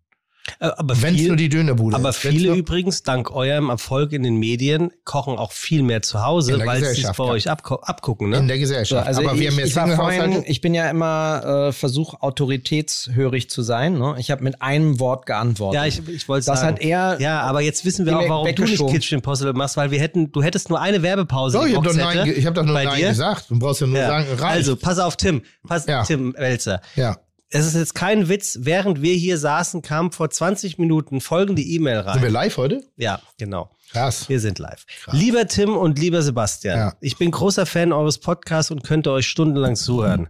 In einer der letzten Folgen merkte Sebastian an, dass das Personal in der Bullerei seit Corona nicht mehr so für sein Smalltalk zu haben sei. Wenn du jetzt dich traust. Was? Okay, mach mal weiter. Krieg gleich, ich krieg gleich so. Ich weiß. Du Kaum. willst jetzt zu mir sagen, ähm, was würdest du normalerweise sagen? Gar nicht. Krieg dich mal ein. Ja, krieg zu mal. sagen, genau. Bei dieser Ausgabe stellte sich Tim direkt vor sein Personal und verteidigte es. Ich weiß, dass die Aussage von Sebastian nicht böse gemeint wäre, aber fand es trotzdem bemerkenswert, wie Tim sein, äh, Tim sein Team verteidigte. Ich war mit meiner Frau beim Ironman Hamburg, das war vor zwei, äh, nee, zwei vorgest, vor zwei Tagen. Und am Abend haben wir uns den lang gehegten Traum vom Essen in der Bullerei erfüllt. Wir bestellten das Viergang-Überraschungsmenü und waren absolut begeistert. Vom Ambiente, von der Qualität der Speisen und Getränke und nicht zuletzt begeistert vom absolut grandiosen Service. Unsere Bedienung hieß Anna und war an Freundlichkeit nicht zu übertreffen. Alleine ihre Vorstellung. Hallo, mein Name ist Anna und ich werde den Abend gemeinsam mit euch verbringen. Das war wirklich schön. Wer etwas Ahnung vom Servicegedanken hat und diesen auch zu schätzen weiß, kommt hier absolut voll auf seine Kosten. Ich muss jetzt nicht den ganzen Abend Revue passieren lassen, aber ich wollte einfach loben, was Tim und das gesamte Team der Bullerei für einen wahnsinnigen Job leisten, auch in der Zeit von Corona. Wir hätten uns natürlich sehr gefreut, Tim persönlich in der Bullerei anzutreffen, aber vielleicht haben wir beim nächsten Besuch ja Glück. Bitte macht weiter so und bleibt so, wie ihr seid, sowohl in der Bullerei als auch im Podcast. Ganz liebe Grüße, Manuel. Schön, dass du es vorgelesen hast. Äh, ich war da, ich war nur in der Küche. Gibt's jetzt noch ein Schlusswort, weil ja, äh, schön, dass du da ja, warst, tschüss, lieber ne? Tim Raue. Und äh, hoffentlich bald wieder. Äh. Meist gewünschtester Gast. ja, das, den, den Titel hefte ich mir gerne an, aber jetzt weiß ich ja auch, dass einer, äh, der ganz wichtig ist, noch fehlt. Äh, dessen Telefonnummer habe ich nicht, aber vielleicht hört er zu. Ja. Steffen Hensler, Sie brauchen dich hier. Also das lasse ich jetzt definitiv rausschneiden. ja, aber danke, danke für deinen Besuch. Äh, willst du die Frage noch anfangen, äh, das noch zu Ende reden, was du sagen wolltest, Tim? Ja, nicht äh, Steffen, sage ich schon. Ach, kräftiger. Vielen Dank. Oh, auf, mein Lieber. Oh, tschüss, tschüss, tschüss. The King has left the building. Aber lustigerweise, ich fand den, den, den Podcast heute sehr bemerkenswert. Also wir waren jetzt nicht irgendwie, glaube ich, so, was die Leute sich erhofft haben. Sondern waren ja, weil sie ja gedacht haben, dass wir uns weiter die Augen auskratzen. Ja, wir beide tun es auch weiter. Raue. Und dann kommt der Raue, unser, unser Mahatma Gandhi des deutschen Kochfernsehens. Ähm, War gut, war gut. Also wie gesagt, ich glaube, mit Rau kann ähm, man, man, kann sich, auch der Podcast sollte es hin und wieder häufiger machen, dass wir uns mal wirklich über Themen unterhalten, dass wir auch mal mhm, bei Themen bleiben. Und das wäre, äh, leider sind wir jetzt viel zu spät auf das relevante Thema gekommen. Deshalb so klack, klack, klack, klack, weil ich, also erneut, um das einmal zusammenfassend zu sagen, die Gastro hat die Zukunft nicht oder, oder das Beste nicht hinter sich, sondern das Beste vor sich. Ähm, weil sie, glaube ich, auch einer der, der Handwerksbereiche ist, die eben an einer großen Veränderung sich jeden Tag anpassen müssen. Und deutlicher als letztes Jahr haben wir es, glaube ich, nicht gesehen. Also wie, wie flexibel, wie anpassungsfähig Gastronomie sein muss und auch vor allen Dingen sein kann und was für ein spannendes äh, Arbeitsumfeld das ist. Ähm, und zu der E-Mail nochmal danke, dass du es vorliest. Ähm, wie gesagt, ich habe ja nicht äh, kritisiert und das ist mir ganz wichtig. Ich habe nicht kritisiert, dass du Kritik geübt hast wie du Kritik geübt hast und mit an wem du sie gerichtet hast. Das war der, der wesentliche Unterschied. Das war das, das, das ist nochmal für mich ganz wichtig. Aber wir haben auch mein, es kommen auch Leute zu uns und das habe ich ja auch schon mal gehabt. Ich finde es auch gut, wenn Leute mir sagen, sie fühlen sich hier nicht wohl, mir das aber nicht als Vorwurf machen. Er hatte im, im Weißen Haus Stammgäste auch in der Bollerei inzwischen mal zwei Damen, die waren relativ zickig. So, und die waren relativ, so, oh, war irgendwie so eine Aura des Kalten drumherum. Und irgendwann bin ich zu ihnen hingegangen gesagt, ich weiß nicht, was wir machen sollen, weil das, was wir machen wollen, das machen wir bereits und wir achten drauf und wir versuchen ihnen schön Tag Vielleicht gehen sie lieber rüber ins Darling Harbor. Das war damals äh, der Vorgänger vom Tafelhaus an, an der großen Elbstraße. Vielleicht sind sie besser aufgehoben im Darling Harbor. Und das, ich möchte sie nicht rausschmeißen. Ich denke nur, sie wollen ja einen schönen Abend haben. Es macht ja keinen Sinn, was wir hier gerade betreiben. Und im ersten Moment waren die so ein bisschen echauffiert und dann sagten sie in sich zusammen und sagen, würden sie das tun, weil wir fühlen uns hier wirklich überhaupt nicht wohl. Und aus diesem Angebot dessen, der Akzeptanz, dass da so sagen, es ist okay, wenn du was nicht gut findest.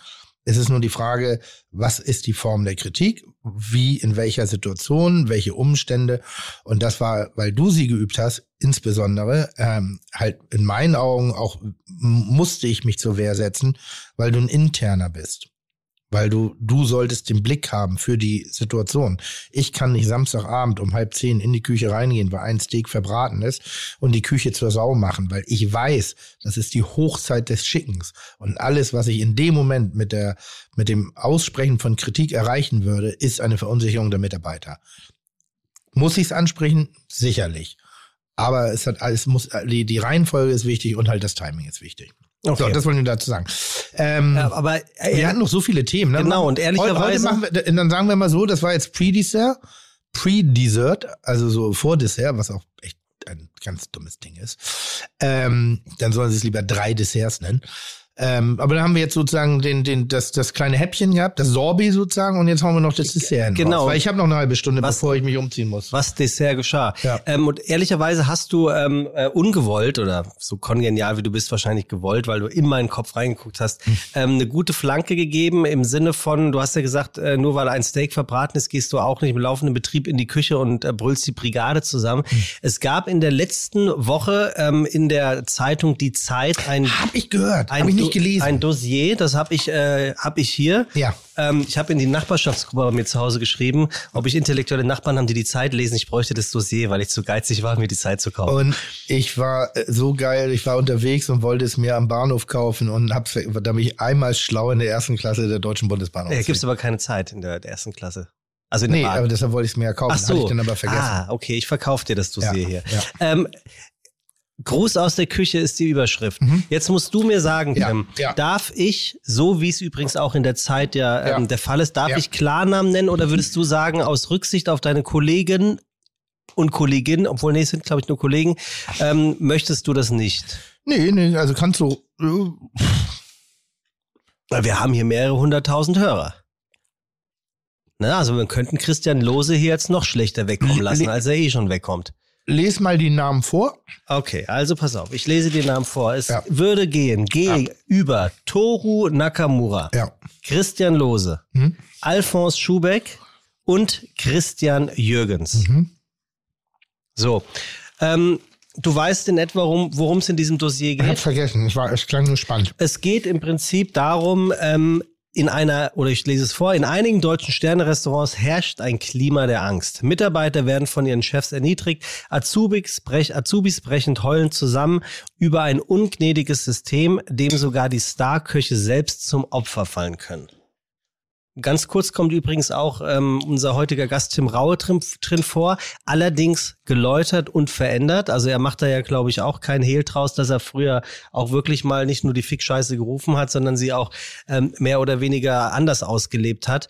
Ähm, aber ja, liest du noch was vor oder, oder plapperst du jetzt? Ja, ich, ich plappert ein bisschen daher. Also pass auf, hier steht zum Beispiel, gegen Ende der Schicht sei sein Chef, den piepsen wir jetzt weg, ja? Nee, wir piepsen ihn ja weg. Nakamura häufig durch die Küche gefegt und habe befohlen, Jakob in 15 Minuten nach unten. Fast jeden Abend habe er in den Weinkeller gemusst, erzählt er. Oben an der Treppe habe man warten müssen, während Nakamura unten jemand anderen fertig gemacht hat. Manchmal kam einer hoch und war nur noch am Heulen. Erlebnisse unter Toro Nakamura. Und auch sie, eine andere Mitarbeiter, arbeitete einige Jahre später dort im Wernickehof, der Pandemie bedingt und so weiter und so fort schloss. Dort habe sie gemeinsam mit Nakamura, Nakamura bereits gewartet. Dunkel und kühl sei es in dem Keller gewesen. Ich hatte das Gefühl, das ist hier alles nicht richtig. Als Frau mit zwei Männern im Keller auf einem Barhocker, um sich kategorisch zusammenscheißen zu lassen. Sie verstünden ja, dass man 120 Prozent gegeben hätte, aber man müsse mindestens 200 geben. Das ist zum Beispiel ein Vorwurf. Gut, aber kriegt er die Chance, sich zu äußern? Er äußert sich auch zum Schluss und der ist nicht nur einsichtig, sondern. Aber was sagt er denn dazu? Er sagt am Ende dieses Dossiers. Das ist über mehrere Seiten. Ja, ja, das ist, das ist richtig dick. Also wartet, Jetzt guck mal, jetzt bin ich unvorbereitet hier. Hm. So, Toru Nakamura hat Filterkaffee gekocht. Am Sonntagnachmittag vorletzter Woche sitzt er im T-Shirt in seinem leeren Restaurant. Zweieinhalb Stunden lang spricht Toru Nakamura an diesem Tag über einen Menschen, der von seinen Selbstzweifeln und seinem unbedingten Willen zum Erfolg aus der Balance gebracht wurde. Er spricht über sich selbst als Chefkoch seines frühen Restaurants. Ich hatte vereinzelt ein Stück weit Menschlichkeit und Empathie verloren. Er habe Fehler seiner Mitarbeiter persönlich genommen, habe versucht, sich auch durch harte Kritik Respekt zu verschaffen. Ich kann mich nur in aller Form entschuldigen für mein Verhalten von damals. Ich hoffe sehr, dass dieser Artikel eine Diskussion über den Wandel in der Branche anstößt. Ja, dann hat er es gut abgeholt. Also hätte er gesagt, ja, es war so, aber er sagt, ich, ich entschuldige mich in aller Form und ich finde, mehr kann man nicht machen. Fehler kann man tun, also so, ich, da würde ich sagen, also wer jetzt da noch irgendwie Gift und Galle spuckt, grundsätzlich ist es so, dass in einer bestimmten, in, in, ich sag mal, die, die, die, die absolute Spitzengastronomie ist in vergangenen Jahren ein schlagendes Elternhaus gewesen und Kinder, die geschlagen worden sind, haben manchmal Schwierigkeiten, diese Spirale zu unterbrechen. Und ich glaube, dass wir in einer der letzten Generationen sind, wo das so ist. Ich denke, dass das einer Vergangenheit angehört, respektive, dass es noch Dinosaurier sind, Geistesdinosaurier, äh, die ja, die dumm sind. Es, es, es hat dazu geführt, ich habe ja das selber erlebt, genau diese Variante. In äh, London, ne? In London, äh, wo wir unterschiedliche Orte des Anschisses bekommen haben. Ähm, Geschirrlager war bei uns einfach so tagtäglich. Das war so, ja, das ist halt so. Boah, könnte ich jetzt sinnvoller nutzen, die Zeit irgendwie. Was ist Geschirrlager? Da standen Töpfe, äh, äh, Reis, Mehl, Zucker, Geschirr, Arbeitsutensilien, die du benötigtest. Dann gab es äh, das in der Umkleide. In der Umkleide war lief lief so Gefahr, dass, dass es physisch wird. wenn du äh, den, den Anschein gemacht hast, dass du dich nicht zur Wehr setzt. Und dann gab's den Anschiss im Küchenchefbüro und das war, das war Champions League. Mhm. Das war eigentlich, dann verlierst du deinen Job. Und die, diese Verbalerniedrigung, dieses, dieses, dieses, eben das, was da auch beschrieben wird, äh, auf dem Prinzip Angst basierende Kritik oder, oder Machtausübung, das halte ich, habe ich schon immer für dumm gehalten. Schon, schon immer. Gott sei Dank sehen das jetzt viele der Kollegen auch so, auch aus der gehobenen Gastronomie. Ähm, da würde ich mal sagen, wir sind da noch im Wandel. Es ist lange nicht mehr so wie früher und es ist auch gut so, dass es nicht mehr so ist wie früher. Ähm, jetzt müssen wir einen moderaten Weg finden, dass man trotzdem noch Kritik üben darf. Das, glaube ich, ist auch äh, äh, der Kehrumschluss, dass er nicht passieren sollte.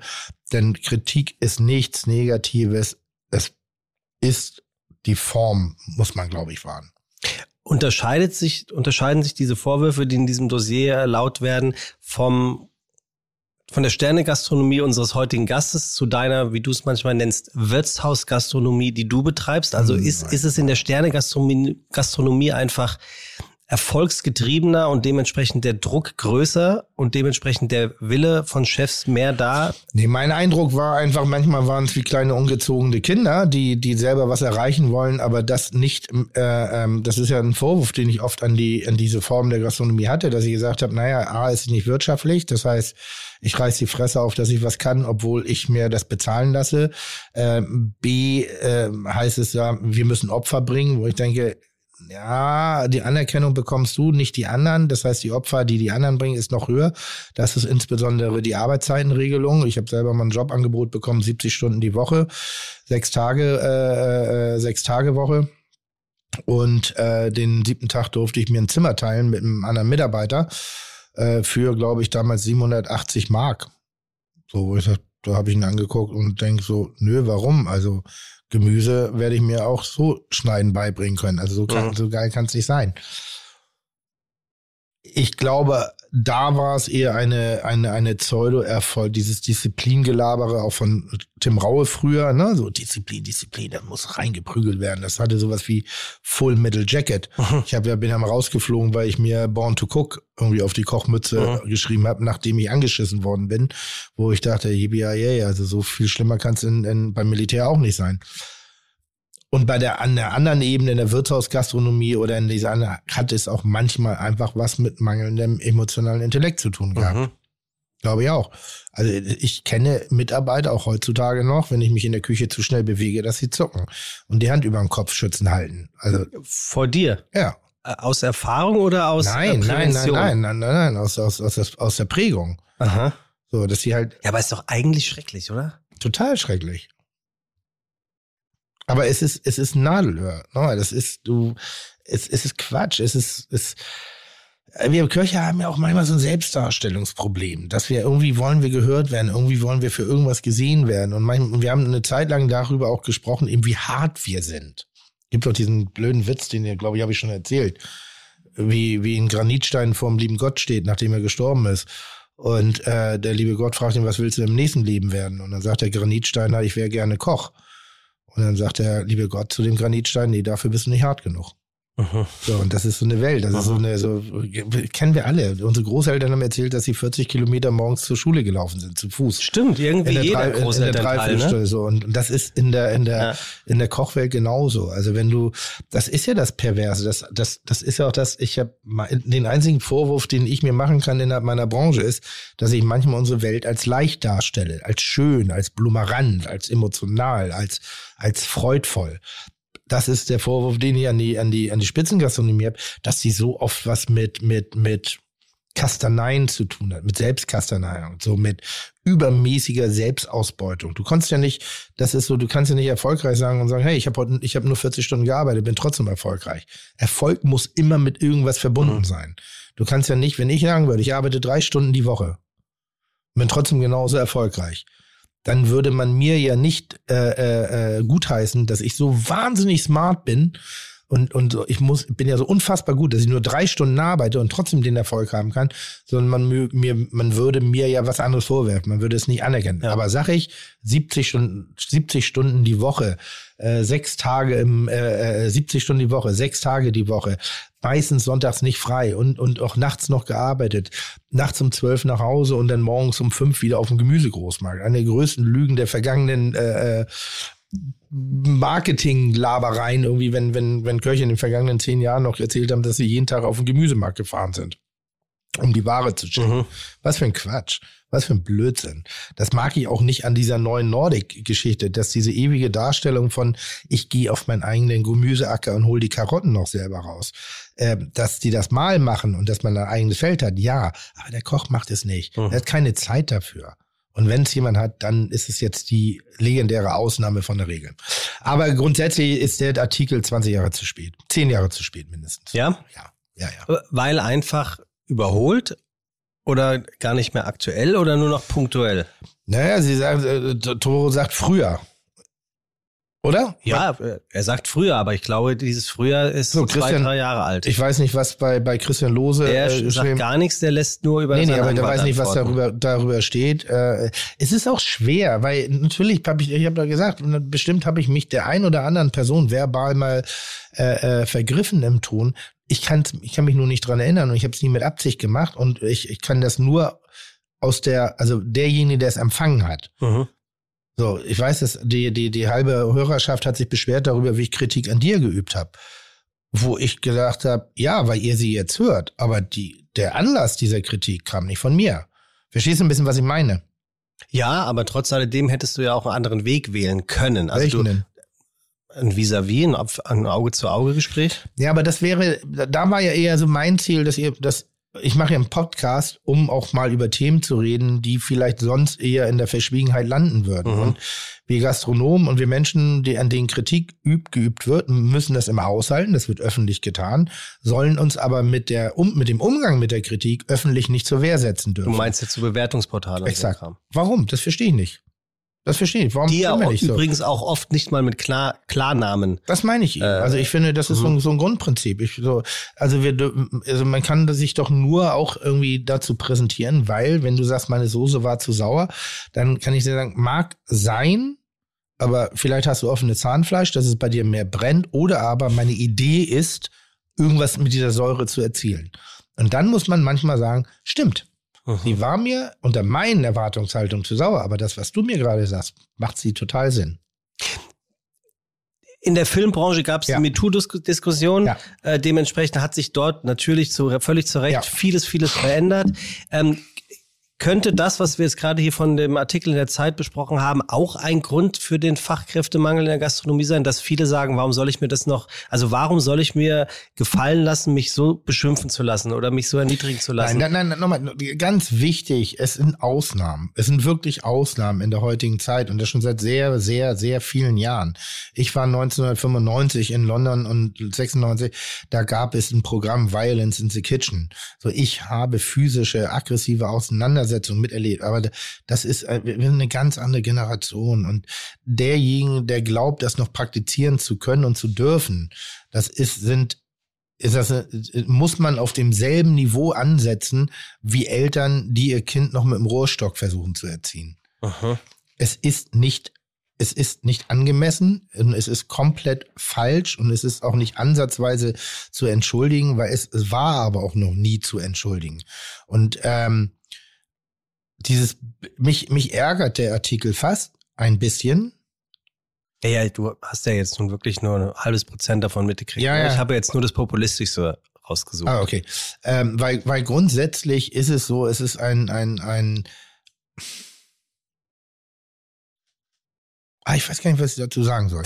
Dann frage ich dich ja. was dazu ist es vielleicht eher der Hilfeschrei, dass die Gastronomie sich an der einen oder anderen Stelle vielleicht verändern könnte oder vielleicht sogar müsste. Ich habe auf dem Weg hierher, wie das Zufall manchmal so ist, den Effilé ähm, gefunden und dort ist ein Artikel, der auf den Namen die Überschrift trägt New Kids Below the Block. Der junge Chefkoch in Ostberlin geboren.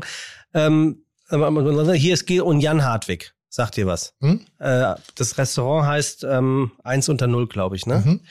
Und er sagt zum Beispiel, dass er komplett mit Hierarchie aufgeräumt hat. Also sowohl er als Chefkoch und Chef von dem Ganzen ähm, putzt den Boden, wie auch der Bodenputzer ähm, andere ähm, Dinge in der Küche macht. Einfach um das Gefüge zu stärken und zu sagen, hier ist nicht einer besser als der andere, sondern wir sind alle gleich, weil wir alle das Gleiche wollen, nämlich Spaß an der Arbeit und Erfolg. Und er hat ja Erfolg und auch Spaß an der Arbeit. Mhm. Ist die alte Gastronomie dementsprechend vielleicht gerade dabei, sich zu erneuern, weil sie es muss? Oder würdest du sagen, das ist einfach nur so einer, der sagt, ich mach's halt so und dann mach halt so, wenn es dich glücklich macht. Das ist doch alles nichts Neues. Also äh, wenn, wenn, wenn ich drei, vier Leute habe, dann muss sowieso jeder, jeder alles, alles machen.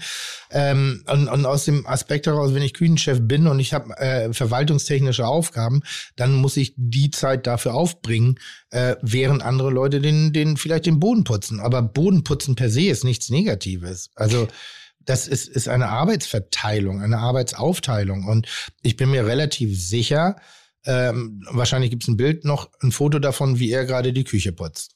Red mal weiter, ich schau mal in der Zeit, aber ich meine, ich hätte da, ich, da ist zufälligerweise ja. ein Bild, wie er dem Es Boden ist eine putzt. Selbstverständlichkeit, aber, das, aber das, das Leben ist selbstverständlicher geworden, dass wir über andere Hierarchien arbeiten. Ähm, dass, dass, dass wir über andere Hierarchien nachdenken, dass das, dass, dass das gängige Miteinander einfach sich angeglichen hat in der gesamten Gesellschaft. Also dieses von oben herab ist einfach ein, ein Mechanismus, der hof hoffentlich immer weniger und weniger wird. Und deshalb bin ich immer bei solchen Dingen, wo ich, ich, ich, ich habe die Toiletten geputzt. Hm. So, ich hab, Aber würdest hab, du sie heute noch putzen? Ja. Mhm. Ich habe sie, glaube ich, vor vier Jahren nochmal putzen müssen, weil kein anderer da war. Und äh, als ich, da kann mal jemand die Toilette putzen, äh, Toilette putzen wollte, den Koch losgehen in Kochklamotten. Da wäre kein so guter Anblick. Mache ich selber. Aber nicht, weil ich selber keine Toiletten putze, sondern weil eigentlich hatte ich was anderes zu tun. Mhm. Und darum geht das doch nur. Also deshalb, ich finde, finde diese, diese, dieses Gleichschalten und alles so, so, ach, ein, ich, ich finde manchmal alles zu einfach gedacht. Hierarchien sind gut. Hierarchien sind insofern gut, weil ich habe eine Erfahrung, ich habe eine Fachkenntnis, ich habe eine Ruhe. Du brauchst Führung. Das ist wie, wie in der Fußballmannschaft. Äh, nur, nur 18-Jährige macht keinen Sinn weil du brauchst den abgewichsten Erfahrungsfußballer, der ein bisschen das Spiel mehr mit den Augen lesen kann als mit seinen Füßen, weil er, weil er zu alt und zu faul ist. Du brauchst jemanden, der vielleicht laut und, und äh, extrovertiert nach draußen gehen kann, um den Gästen das zu verkaufen, was da wirklich noch in der Küche ist. Du brauchst denjenigen, den Filigrantechniker, du brauchst denjenigen, der ein bisschen mehr. Und wenn du sagst, alle können alles, dann glaube ich, ist das eine der Grundlagen für eine konstante Überforderung, dass wir alles können müssen. Mhm. Ich kann nicht alles. Ich kann einige Sachen herausragend. Ich kann in einigen Dingen brilliere ich wie kaum ein anderer. Das ist aber in der Bandbreite, der, der die mir vom, vom, von meinem eigentlichen Berufsbild abgefordert wird, nur ein Bruchteil. Deshalb jeder, ich, ist, ne, ist ein netter Gedanke. Und wenn jemand fragt, kann ich das bitte machen? Dann kann ich gucken, ob ich ein System reinkriege. Passt. Aber eine ganz flache Hierarchie funktioniert in meinen Augen auf Dauer nicht. Ich habe es probiert. Ich habe drei Kühnchefs gehabt. Mhm. ähm, jeder hatte seine Fachkenntnis, jeder hatte seine, seine, sein klares Aufgabengebiet und sie sollten sich miteinander den Rücken stärken funktioniert nicht. Der Mensch ist der Mensch. Mhm. Also gut, aber wenigstens. Und ich bin mal gespannt drauf, ob derjenige, der da eigentlich hauptverantwortlich dafür ist, in die Engen zu gehen und zu putzen, wenn er sagt, ich möchte das Gericht gerne anders haben, ob dann immer noch die flache Hierarchie äh, gerade eine Wertigkeit. ja. Weil er sagt, das ist doch Quatsch jetzt hier mit dem ausgestochenen äh, äh, äh, äh Sauerkressenblatt. Gut, aber ich, ich finde, Tim, äh, um zum Schluss zu kommen, die Hierarchie heute war äh, deutlich, ähm, also, also sehr angenehm verteilt und ich muss wirklich auch nochmal sagen, Tim Raue, ähm, ich fand, das war eins der schönsten Gespräche, die wir ähm, in, in unserer Geschichte bei Fiti Gastro hatten, also zwischen Chef, dir und Gast, in dem Fall Tim Raue. Ähm, wird der immer noch manchmal unterschätzt und oder würdest du sagen, er ist jetzt dort angekommen, wie er auch wirklich ist? Weil Nee, ich werde immer unterschätzt, dass ich das Niveau Ja, aber jetzt geht's ja nicht kann. um dich. Nein, aber das meine ich ja. Das ist, Ach so, das ja, so. Ja, stimmt so. auch. Ja. Stimmt auch. Ja, aber man muss ja auch sagen, dass du ihn zum Beispiel deutlich mehr ausreden lässt als den einen oder die andere. Du hörst ihm, also man sieht ja auch, dass du ihm sehr zuhörst. Manchmal hast du richtig äh, in Anführungszeichen bedacht aus dem Fenster geguckt, ohne zu verlieren, was er sagt. Also das zeigt ja schon, dass dir das. Also vielleicht ist. sollte ich Nummer eins lernen und ein Gastgeber auch den Menschen gegenüber zu sein, wo ich merke, da kommt nicht viel. Mhm. Mhm. Mhm. Ist, ja nicht, ist ja nicht schlimm. Das ist ja so. so das, es gibt nochmal, nicht ja. jeder muss alles können und nicht jeder kann auch. Und, und manchmal sind deine Fragen auch wahnsinnig doof. Und nee, die ist, nein, nein, nein, nein, nein, nein. Die ist, ja ist doch jetzt gar nicht kritisch gemeint, aber die sind wahnsinnig doof und implizieren schon so eine Antwort. Und Tim ist einfach auch geübt in dieser Welt. Er weiß auch, wie man ein Gespräch führt. So, das ist sehr angenehm gewesen gerade. Aber das li liegt auch daran, dass er halt genau weiß, wovon er spricht und dass er ein Experte ist und er betritt keine Gesprächsebenen, von denen er keine Ahnung hat. Nee, du hast es eben falsch verstanden. Ich wollte eigentlich nur zum Ausdruck bringen, dass es es wirklich für den Zuhörer, der kann es ja nicht sehen, interessant war zu beobachten, dass man dir angesehen hat, dass du Tim tatsächlich sehr genau zuhörst über das, was er spricht, um dann sehr genau darauf einzugehen und dass du ihn verhältnismäßig wenig unterbrichst. Das okay, ich hätte jetzt gerne die Rechnung wollte. für den heutigen Tag. Nee, die willst du nicht sehen. Ja, aber jetzt haben wir ja das ja, jetzt gibt's die Rechnung. Ja, ja, dann stell du die Rechnung aus. Ja, du hast das letzte Wort. Ha? Du hast das letzte Wort, stell du die Rechnung aus. Nee, war fein. Äh, kann man sich in Zukunft, ich glaube, ich bin in Midlife Crisis. Ich glaube, ich werde jetzt, ich werde jetzt ruhig. Ich glaube, ich werde jetzt, ich verliere so, ich, ich, ich finde mich auch gerade nicht witzig. Ganz komisch. Ich bin gerade so nachdenklich. Ich bin gerade so reflektiert. So reflektiert, so tief. Mhm. Weißt du, ich bin, bin gerade so Kortsacko mit Lederflicken im Ledersessel. Ist auch beim geil. Kaminfeuer und so einem, so einem guten. Oder ist das blöd? Weiß ich noch nicht. Weiß ich noch nicht. Muss ich mal gucken. Mhm. Ich bin, ich bin mir noch nicht sicher. Aber ich bin auf jeden Fall, also deshalb, äh, ich hatte mich auch wirklich gefreut heute auf dem Podcast, weil die letzten zwei, drei haben mir von mir auch, auch keinen Spaß mehr gemacht. Aha. Also nicht, weil die Gäste kacke waren, nicht weil der Podcast, sondern ich habe mir keinen Spaß mehr gemacht. Gut, aber vielleicht war es doch einfach ein bisschen überarbeitet. Das kann ja auch sein. Also äh, anstrengendes Jahr, hatten wir ja vorhin drüber gesprochen, kurz vor der Sommerpause. Dann machen wir ein Grillspezial im Herbstwetter. War auch scheiße. Also insofern. So, muss ich jetzt was sagen? Oder ja, ich du, gib dir das letzte Wort. Das ist dein Podcast. Nee, das will ich nicht. Ich will nur das letzte Wort, wenn ich es nicht haben darf. Gut, dann bedanke ich mich heute bei allen Zuhörern und ja. Zuhörerinnen für äh, die wunderbare Folge mit äh, Tim und Tim. Ähm, hab sonst nichts mehr zu sagen. Wir haben nichts zu verschenken und nichts zu verkaufen. Eigentlich nicht. Wann sehen wir uns wieder? Äh, kommenden Montag. Kommenden Montag. Cool. Äh, ich würde gerne mal wieder kochen, aber diesmal zeige ich euch, wie es geht. So. Ja. Gut. So, das ja. können wir. Wer kommt denn da? Kann ich doch nicht sagen. Wen wollen wir denn mal haben jetzt? Also, ich kann, was ich schon mal sagen kann, wir werden viele Frauen noch haben in diesem Jahr. Mhm. Ähm, und wen, ich, ich bin immer noch am Boris Becker dran. So geil, ne, dass man das noch sagen muss. Also alleine das, das, das ist ja so, da werde ich nicht erwachsen. Ja, da hast du recht. Ich weiß, was du meinst. Aber ähm, trotz alledem, es gibt ja auch, auch Dinge im Leben, die wir beide so nicht sehen, weil wir sie einfach lange so nicht gesehen haben, weil wir sie nie so empfunden haben. Du hast es ja selber gesagt. Das Thema Frau hat, Frauenungleichberechtigung hat in deinem Leben nie stattgefunden in deiner Erziehung. Und bei mir auch nicht. Das heißt, jetzt sind wir auf einmal in, in einem Modus, dass trotz alledem, ich wollte eigentlich nur sagen, wir haben großartige Gäste in den kommenden äh, äh verbleibenden Monaten dieses Jahres. Ich bin immer noch bei Boris Becker dran. Hm? Ich weiß nicht, warum es immer noch nicht geklappt hat. Ich bin, ich nerve. Hat, hat, hat er Management oder, oder wie ja, hast du irgendwie, irgendwie drei oder vier. Also ich, ich habe ja, ich habe ja die Telefonnummer von Boris Becker. Wie jetzt? Ha? Ja, das ist, mehr brauche ich doch nicht. Ja, dann frag mich doch. Ja, gut. Dann. Äh, das ist allerdings, der heißt Boris Becker und ist der äh, äh Kapitän von AIDA. Ja, du bist so ein Spaß. Was? Ja. Ich dachte, ich hätte sie neulich, bin ich meine ja, Liste ja. mal durchgegangen. Ich gehöre aber wirklich, das ist wirklich aber ich gehöre, Ida, aber ich gehöre wirklich zu den Leuten, irgendwie so, ich, ich speichere mir keine Nummern ab. Ja, und, ich, und ich bin auch keiner, der jetzt, weil ich sage ganz ehrlich, es gibt die paar Leute, die mag ich so, da versuche ich mal anzurufen. Die melden sich lustigerweise auch alle nicht zurück. Schöne Grüße an Tommy Schmidt übrigens. Ähm, der mich ghostet seit seit äh, äh, also jetzt schon wieder eine Woche. Wir was willst du denn von ihm? Was, wir, wir, wir, haben, wir, wir haben uns getroffen auf dem auf diesem Festival ja. auf dem Hausboot. Ja. Und wir mochten uns. Wir, ja. haben, und wir standen den ganzen Abend zusammen. Ja. Und dann haben wir gesagt, hey, ja. lass uns mal was machen. Dann kann ich dir jetzt aber was sagen. Und dann er hat eine neue Telefonnummer. Hat er? Ja. Äh, aber erst seit einer Woche. Seit drei. Nee, nee, nee, nee, da habe ich noch eine Nachricht bekommen. Ich habe ja, weil ich schreibe ja nur noch in Town und äh, was? oh Gott, das ist. Weil der hat ja, ja. eine Liebschaft in Hamburg. Ja, Caro ja. Dauer.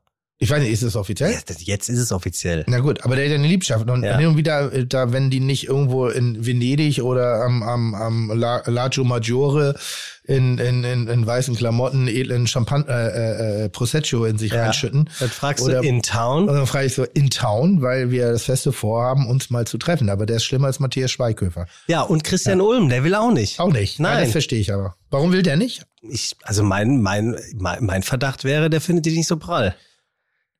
Christian Ulm, Christian Ulm, Christian Ulm, Christian. Ja, kann sein. Ja? Ja, kann sein. Kann Gut. sein. Also, wie gesagt, Boris Becker und ja. ähm, ansonsten. Finde ich übrigens auch viel zu selten. Was? Nur, naja, nur weil wir auch beide mal in der, in der, in der, in der bunten oder in die aktuelle waren irgendwie so, müssen wir uns ja auch nicht immer alle mögen. Finde ich auch so. Mag ich ja, finde ich auch so. Aber nicht, weil der gleich charakterlich ist, ja so, mag ich nicht. Ja, aber ich hätte ihn trotzdem gerne mal hier, weil, ja, weil ich glaube wirklich, ähm, ich glaube wirklich, dass es interessant sein könnte.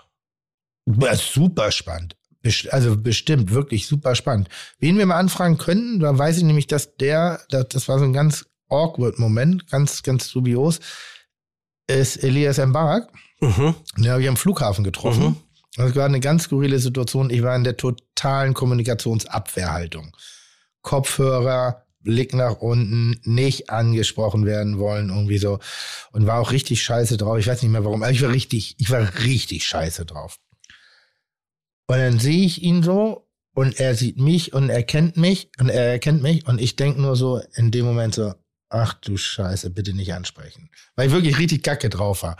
Und dann spricht er mich aber an und sagt, hey, nochmal Respekt, irgendwie großartig, was du so machst, Kitchen Impossible. Ich muss dann aber auch weiter.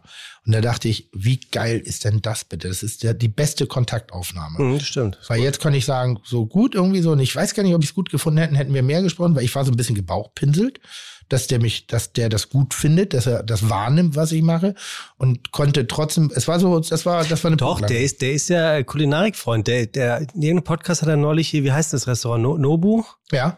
Da geht er wohl, das ja, dann doch den noch mal ein. Ja.